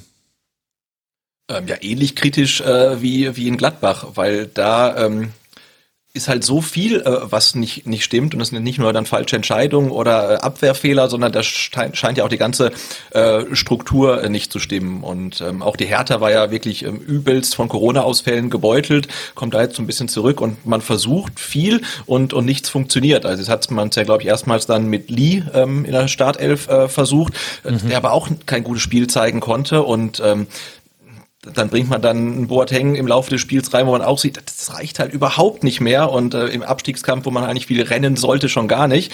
Und ähm, also ich ja, sehe dann auch den, den Glauben in die Mannschaft dann ähm, schwinden und auch vielleicht den Glauben ähm, der Mannschaft in den Trainer. Also auch das kennen wir ja äh, aus VfB-Zeiten. Und das sah schon äh, ja relativ verheerend aus, zumal ja auch Frankfurt jetzt kein äh, Team war, was in der Rückrunde jetzt alles in Grund und Boden gespielt hat. Also im Gegenteil, die sind ja eins der schlechtesten Rückrundenteams zusammen mit dem VfB und Hertha. Und ähm, wenn man dann gegen die so untergeht, ähm, dann muss man sich auch in Berlin große Sorgen machen. Erkennst du denn Dinge wieder, die du bei Taifun Korkut, als er damals den VfB übernommen und gerettet hat, sehen konntest? Mm, also am Anfang, als er nach Berlin kam, war eigentlich klar, er, er, er versucht ja immer einfach sehr stabil erstmal hinzustehen. Also die Defensive muss stehen und dann guckt man mal, wie es irgendwie weitergeht. Und ich glaube, dafür fehlen ihn aber dann auch in Berlin äh, die, die Spieler. Also Marc Oliver Kempf kommt vom VfB, ist dann sofort Stammspieler äh, in Berlin, hat dann auch äh, eine äh, Corona-Infektion, sieht, glaube ich, eine rote Karte, spielt jetzt nicht gut, also das funktioniert nicht. Ein Boyata kommt jetzt zurück, aber auch er ist halt, wenn ich das so aus der Ferne betrachte, überhaupt kein Faktor für Stabilität. Und ich glaube, äh, ein Taifut, ein, ein Kork, eine Korkut-Mannschaft mit einer schlechten Defensive ist eine ganz schlechte Voraussetzung. Ja, also diese Aber VfB war es ja so, dass man eigentlich die Spiele die Spiele meistens irgendwie 1-0 gewonnen hatte und am Ende gar nicht wusste, warum. Also hinten stand man ja. sicher, vorne ist irgendwie immer einer reingefallen und am Ende ähm, wusste man äh, nicht warum. Und in der Anfangsphase konnte der Taifun Korkut nicht erzählen, warum der VfB die Spiele gewonnen hat und am Ende konnte er nicht mehr erklären, warum der VfB die Spiele verloren hat. Und ähm, ja, ähm, also wie gesagt, äh, ohne Defensive wird es für eine Korkut-Mannschaft, glaube ich, schwer. Wobei ich mich auch an Spiele erinnern kann, die sie dann relativ deutlich gewonnen haben, weil sie eben dann diese Ballgewinne im Mittelfeld gehabt haben und dann wirklich sehr gute Konter gefahren haben. Also wirklich so ganz klassischer, ganz simpler, einfacher Fußball, der dann äh, sehr effektiv war. Und das ist ja, dieses Konterelement ist gar nicht mehr zu erkennen. War es ja auch gegen Frankfurt eine undankbare Aufgabe, wenn du früher 1-0 hinten liegst und Frankfurt dann auch eher sagt, so, ja, wir gucken mal, dass wir über die Körperlichkeit im Mittelfeld reinkommen und lassen euch mal den Ball. Da merkst du dann, dass die Mannschaft fußballerisch völlig ausgeblutet ist. Also, dass da überhaupt gar keine Ideen mehr da sind, wie man aus dem Ballbesitz irgendwie vorbeikommen möchte am gegnerischen Mittelfeld. Mhm das ist, ja, war wirklich, wirklich erschreckend. Aber das eine ist halt das langfristige Problem, wie gesagt, dass du halt im Spielerischen nichts kannst. Das ist aber eine Sache, da reden wir bei Hertha seit Jahren drüber, seit zwei, drei Jahren auf jeden Fall. Und das andere ist halt wirklich, dass du nicht in die Zweikämpfe gekommen bist, dass halt ein Pekarik, ein Mittelstädt mit ihren jeweiligen Gegenspielern überfordert waren. Dass sie auch in der Innenverteidigung sehr wenige Zweikämpfe gewonnen haben. Also das ist dann das Bedenkliche. Mhm. Und ich glaube, bei diesen Spielen, wo du dich erinnerst an hohe Siege nach Ballgewinn im Mittelfeld, da war das 4 zu 1 beim FC Bayern mit dabei. Das letzte ja, Spiel sagen, ja. von Jupp Heynckes. Das ist da durchaus eine Weile her. Genau, Donis Masterclass, ja. ja, das war, das war wirklich, das war ein grandioses Spiel. Das muss man ganz einfach so sagen. Ich habe, Tobi, da möchte ich dann doch noch über etwas Grundsätzliches mit dir gerne sprechen. Und zwar, ihr habt eine sehr gute Sendung gemacht bei Bundesliga, wo ihr Taktik für Anfänger, würde ich jetzt mal sagen, das erklärt habt. Und das gucke ich mir natürlich dann nochmal an, um Dinge zu lernen. Da habt ihr über Formationen gesprochen. Unter anderem ging es da um das 4-3-3 und da kam dann von äh, Ralf Gunnisch und von dir, ihr habt dann erklärt, naja, das ist auch deshalb ein System, was viele ballbesitzorientierte Mannschaften spielt, was nur wenige Mannschaften spielen, weil man dafür eine hohe individuelle Klasse haben muss, dass man eben die Schwächen, die ein 4-3-3 hat, dass die nicht so bestraft werden vom Gegner. Und jetzt spielt Hertha jetzt ja nicht das erste Spiel auch im 4-3-3 und ich erkenne da ehrlicherweise, es habe schon in der letzten Woche habe ich schon thematisiert, dass es da Freiburg super einfach geschafft hat in der ersten Hälfte vom Flügel ins Zentrum reinzuspielen, weil da eben nur Toussaint stand und weil die Abstände sehr groß waren und weil eben auch so Dinge wie Zweikämpfe oft nicht gewonnen werden. Kannst du mir das erklären, warum 4-3-3 ein Ansatz ist für das, also warum das Teil von Korko so wichtig ist, dass er sagt, die Schwächen nehme ich in Kauf, die dieses System hat. Das kann ich dir leider nicht erklären. Ähm, hat vielleicht was mit der Personalsituation zu tun, dass man ja eben keine ordentlichen ähm, Außenspieler hat. Das ist halt das große Problem des mhm. Kaders, dass man halt irgendwie gucken möchte, 4-3-3 mit einrückenden Außenspielern, ähm, dass man dann durch das Zentrum eben über einen ausweichenden Darida, über einen sehr weiträumig spielenden Serda diese Schwächen ausgleichen möchte, aber auch, ja, ich habe es zwar eingangs gesagt, Taktik ist jetzt nicht das Riesenproblem bei der Hertha, also da sehe ich noch andere Probleme vorrangig, mhm. aber das, das hat halt nicht funktioniert, auch wenn du halt einen Lee ähm, auf halb rechts dann überhaupt nicht ins Spiel kommt und der halt jeden Ball verliert, den er bekommt. Du brauchst ja auch eine gewisse Ballsicherheit, die du dann ausspielen kannst. Die hatten sie äh, in keiner Sekunde. Mhm. Und ich finde, an der Stelle kann man dann aber auch sehr gut über die Eintracht aus Frankfurt sprechen, denn gegen wen hat Lee die Bälle verloren? Gegen Endika und Hinteregger vor allem, zum Teil deutlich unterlegen in den direkten Duellen. Das war schon wirklich äh, frappierend. Kann man vielleicht auch nicht erwarten, dass ein Neuzugang da dann schon, äh, so wie Thiago Thomas, dann sehr schnell auf äh, Bundesliga-Niveau oder Temperatur ist. Aber was hat denn die Eintracht, Tobi, deiner Meinung nach gut gemacht in dieser Partie und wie stark war sie wirklich? Ich habe verschiedene Stimmen dazu gelesen, auch bei uns im Forum, die durchaus noch ein bisschen zurückhaltend waren, trotz des deutlichen Ergebnisses. Ja, also ich äh, fand sie jetzt nicht überragend gut, muss man sagen. Das war halt wirklich äh, sehr stark von den Fehlern von der Hertha gemacht. Man muss der Eintracht mal wieder vorwerfen, dass sie in der ersten Halbzeit Chancen verschwendet haben. Also wenn dann die Hertha irgendwie anders mhm. ins Spiel wieder zurückfindet, dann kann dieses Spiel sich sehr schnell drehen. Da waren sie dann auch sehr, sehr glücklich. Aber sie hatten auch sehr gute Ansätze. Ich fand, So war an der Balleroberung stärker als in den vergangenen Wochen. Ich fand auch Hinteregger hat ein gutes Spiel gemacht, hat immer wieder was probiert, hat immer wieder den Ball nach außen gespielt. Und ähm, dann hat halt der klassische Trick, also die klassischen Tricks bei Frankfurt, die haben auch wieder funktioniert. Ein Kostic, der ein gutes Spiel gemacht hat ein Knauf, der sich da jetzt, finde ich, auch äh, anbietet, auch gut anbietet als Verlagerungsspieler. Das, das macht das Spiel nicht mehr ganz so ausrechenbar. Und ähm, Boré und Lindström haben sich dann halt mit ihren Toren belohnt, auch wenn sie vorher halt ähm, in dem letzten Drittel nicht immer die richtige Entscheidung getroffen haben. Das ist immer noch ein Problem bei Frankfurt.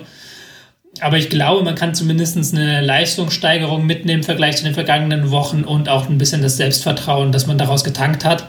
Aber ja, ich glaube, das Spiel ist eher über Hertha zu erklären als über Frankfurt. Sebastian, wie hat dir die SGE gefallen?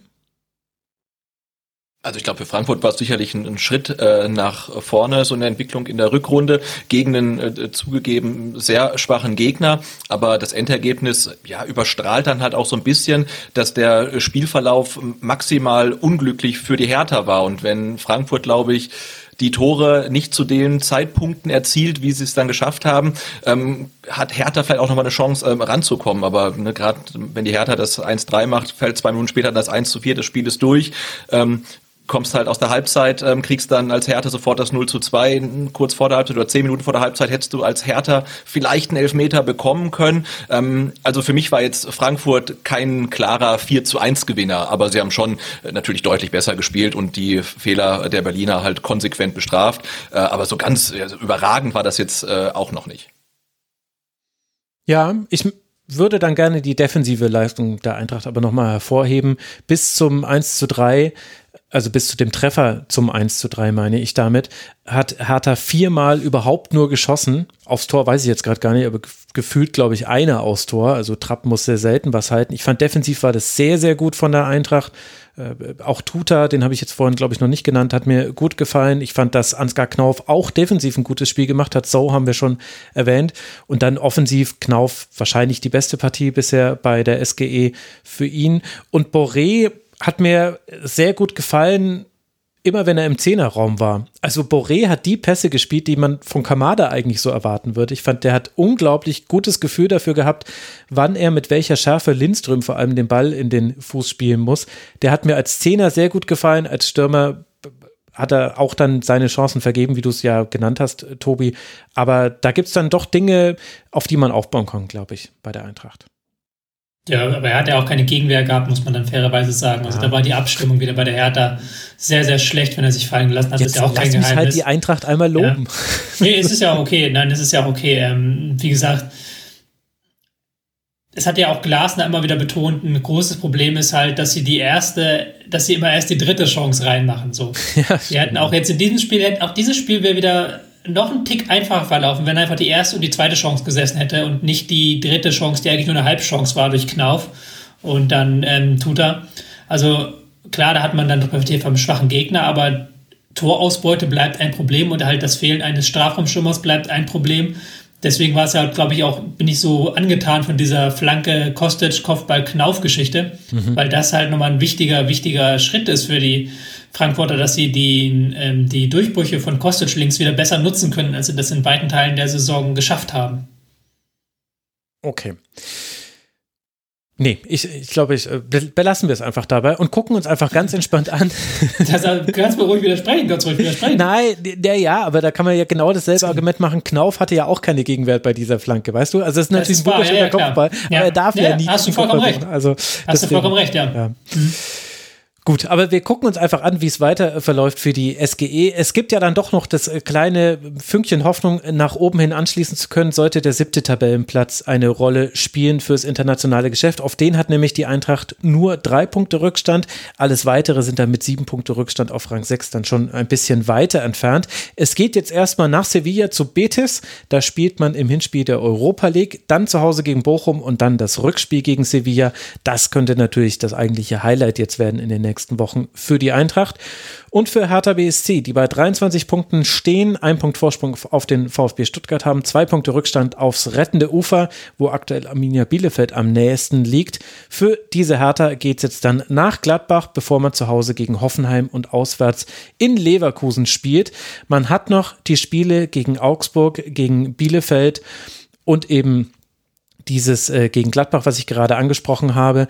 Allerdings Augsburg und Bielefeld, alles Auswärtsspiele für Hertha. Also, das wird sehr, sehr eng, haben wir ja aber auch in der letzten Woche im Schwerpunkt der Schlusskonferenz schon besprochen.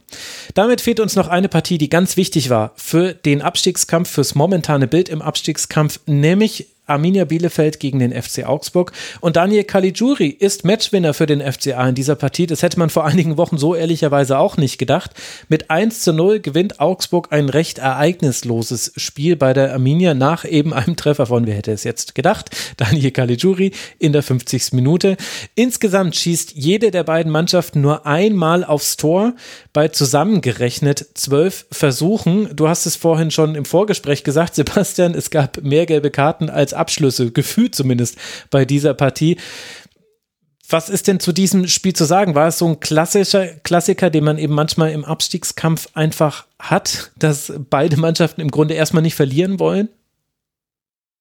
Ja, ich denke schon. Also es war, äh, wer Abstiegskampf erwartet hat, hat Abstiegskampf bekommen. Also sehr, sehr wenig Abschlüsse, ähm, kaum Torraumszenen. Dafür beide Mannschaften sehr, sehr körperlich unterwegs. Acht gelbe Karten. Also die haben sich da nichts geschenkt. Und ähm, es war ein sehr intensives Fußballerlebnis. Und ähm, ja, den Sieger ähm, hätte man auch quasi auswürfeln können, finde ich. Also Augsburg macht's clever, nutzt diese eine Chance, die Caligiuri hat, auch die hochkarätigste ähm, im, im ganzen Spiel, ähm, aber dann die Expected Goals, äh, die dann bei 0,1 zu 0,7 liegen, die sprechen dann halt auch Bände. Also ich habe für als Vorbereitung zum Rasenfunk dieses Wochenende es geschafft, fünf Spiele komplett zu gucken. Ein Spiel habe ich ähm, durchgesäppt, habe ich sehr viel gesehen. Und bei zwei Spielen habe ich nur die Highlights gesehen. Die Leute im Forum können ja mal raten, welche Spiele das waren. Ähm, ein Spiel, wo ich halt versucht habe, halt nur die Highlights zu gucken, weil ich am Freitagabend keine Zeit hatte, war halt Augsburg gegen Bielefeld. Und die Highlight-Videos, die bei Sportschau und Sport 1 und so zu sehen waren, da, da siehst du nichts vom Spiel. Also es gab anscheinend offensichtlich offenbar keine Highlights in diesem Spiel. Das, das Highlight-Video von der Sportschau ist vier Minuten lang und es geht erst bei 1.10 los. Vorher ist halt nur Dings und dann ist auch noch die Hälfte der Zeit ist dann Frank Kramer im Video und da werden halt original zwei Chancen gezeigt. Also da wird das Tor gezeigt und eine weitere Chance von Augsburg.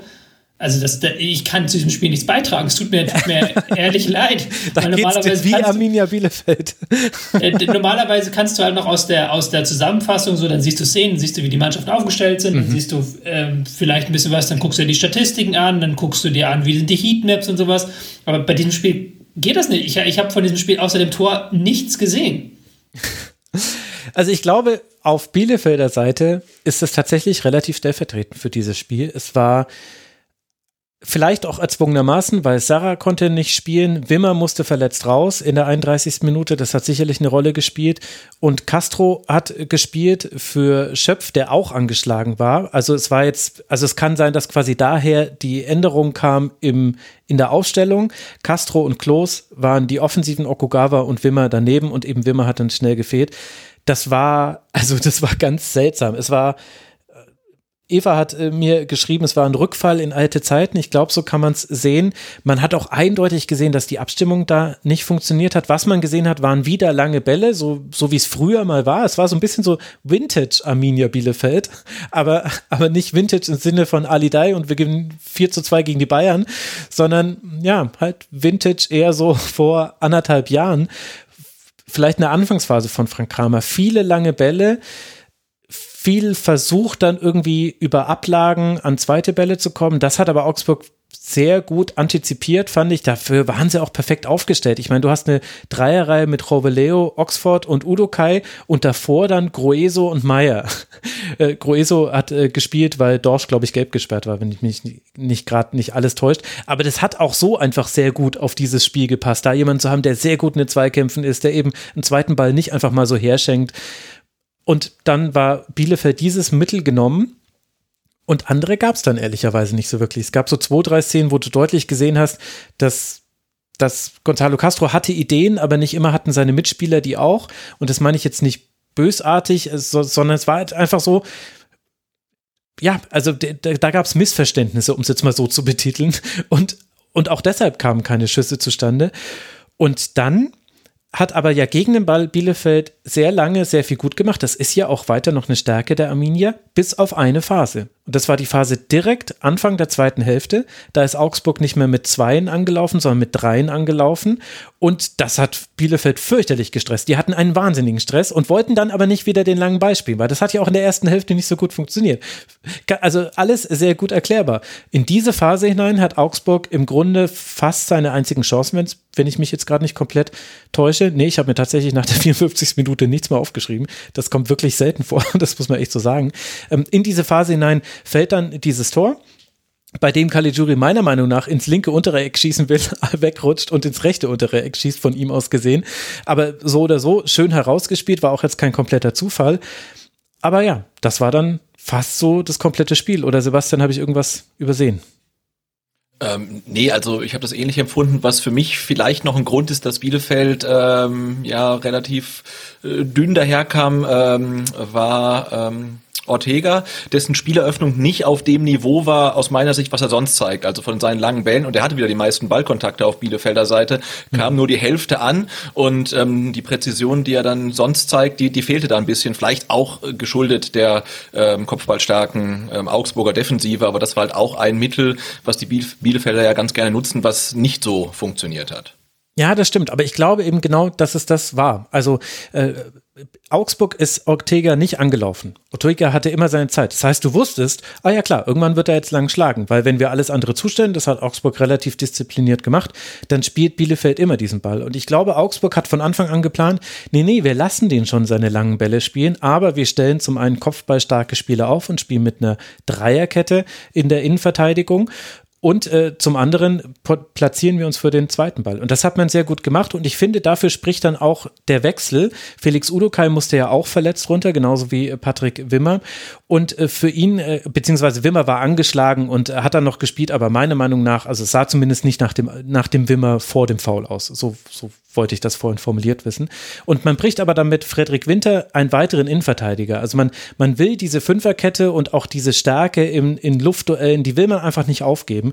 Also ich glaube, das war Teil des Plans von Augsburg. Vielleicht war es sogar auch Plan, Bielefeld zu überraschen in der zweiten Hälfte. Könnte ich mir vorstellen. Also zumindest das Anlaufen hat sich verändert. Vielleicht war das dann aber auch einfach Zufall, weil man kommt ja manchmal in so einen Flow rein. Also die zweite Hälfte begann sehr gut für Augsburg. Bielefeld gleichzeitig war leicht verunsichert. Da gab es einen schlimmen Fehlpass von Kunze auf Vargas in der 46. Minute. Und dann gab es eben diese fünf Minuten, die offensiv gut waren von Augsburg. Da fällt dann das Tor. Und dann war das Spiel fast schon zu Ende. Was echt krass ist. Was ich noch äh, bei Augsburg erwähnen möchte, weil ich das ähm, auch sehr bemerkenswert finde, ähm, während äh, 16 Millionen äh, Wintereinkauf Pepi auf der Bank sitzt, spielt bei Augsburg in der Startelf, du hast ihn angesprochen, äh, Carlos Grueso, der 2014 unter Hüb Stevens ähm, dem VfB beim Klassenerhalt geholfen hat. Ach, ja, guck an. Es ist der gleiche.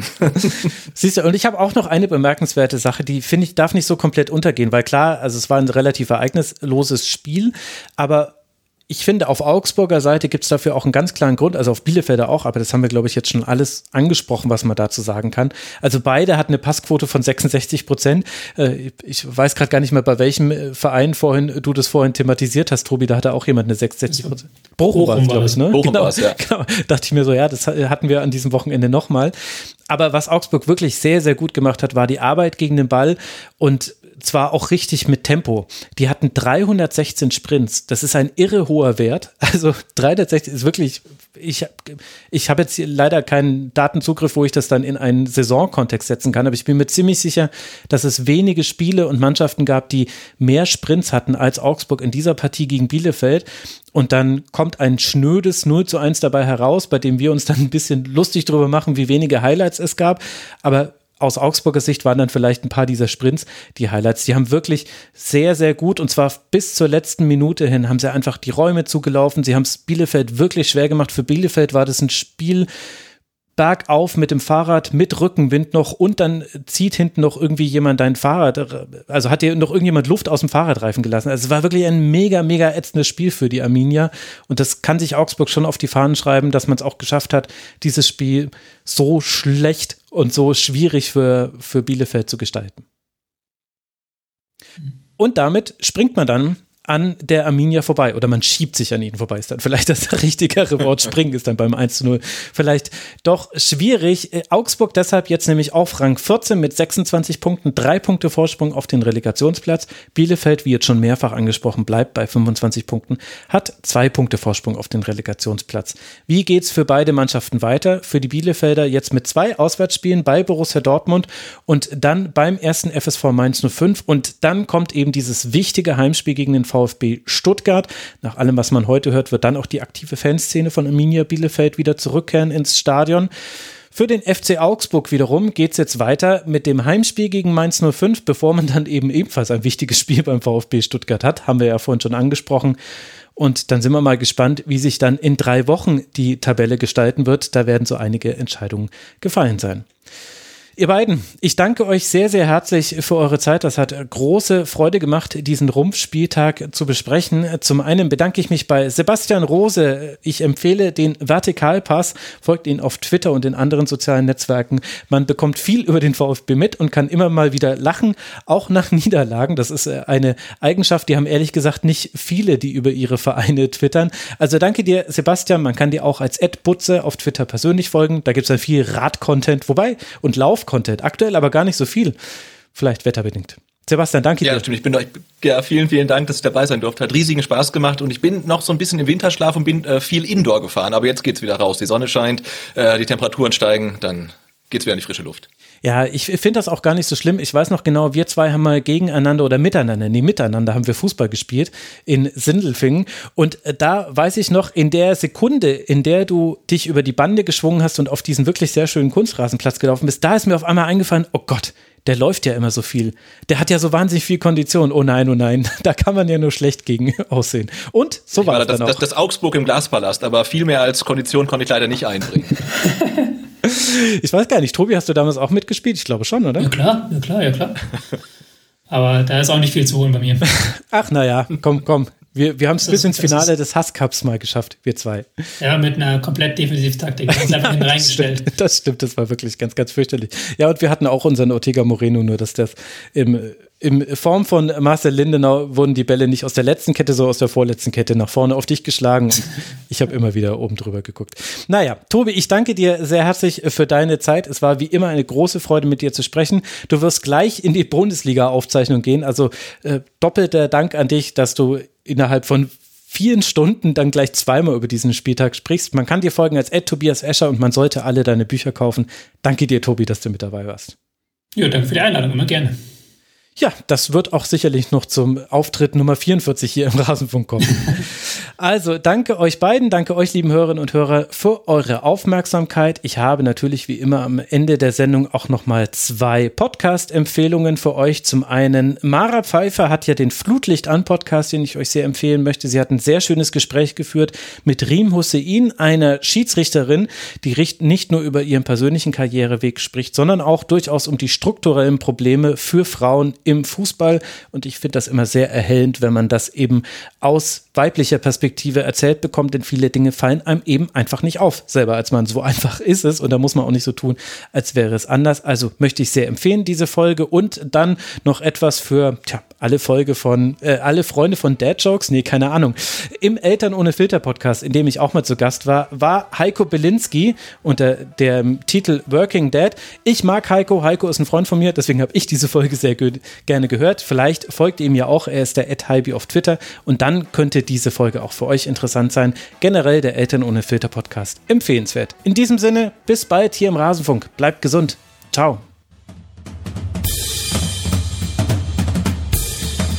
Das war die Rasenfunk-Schlusskonferenz.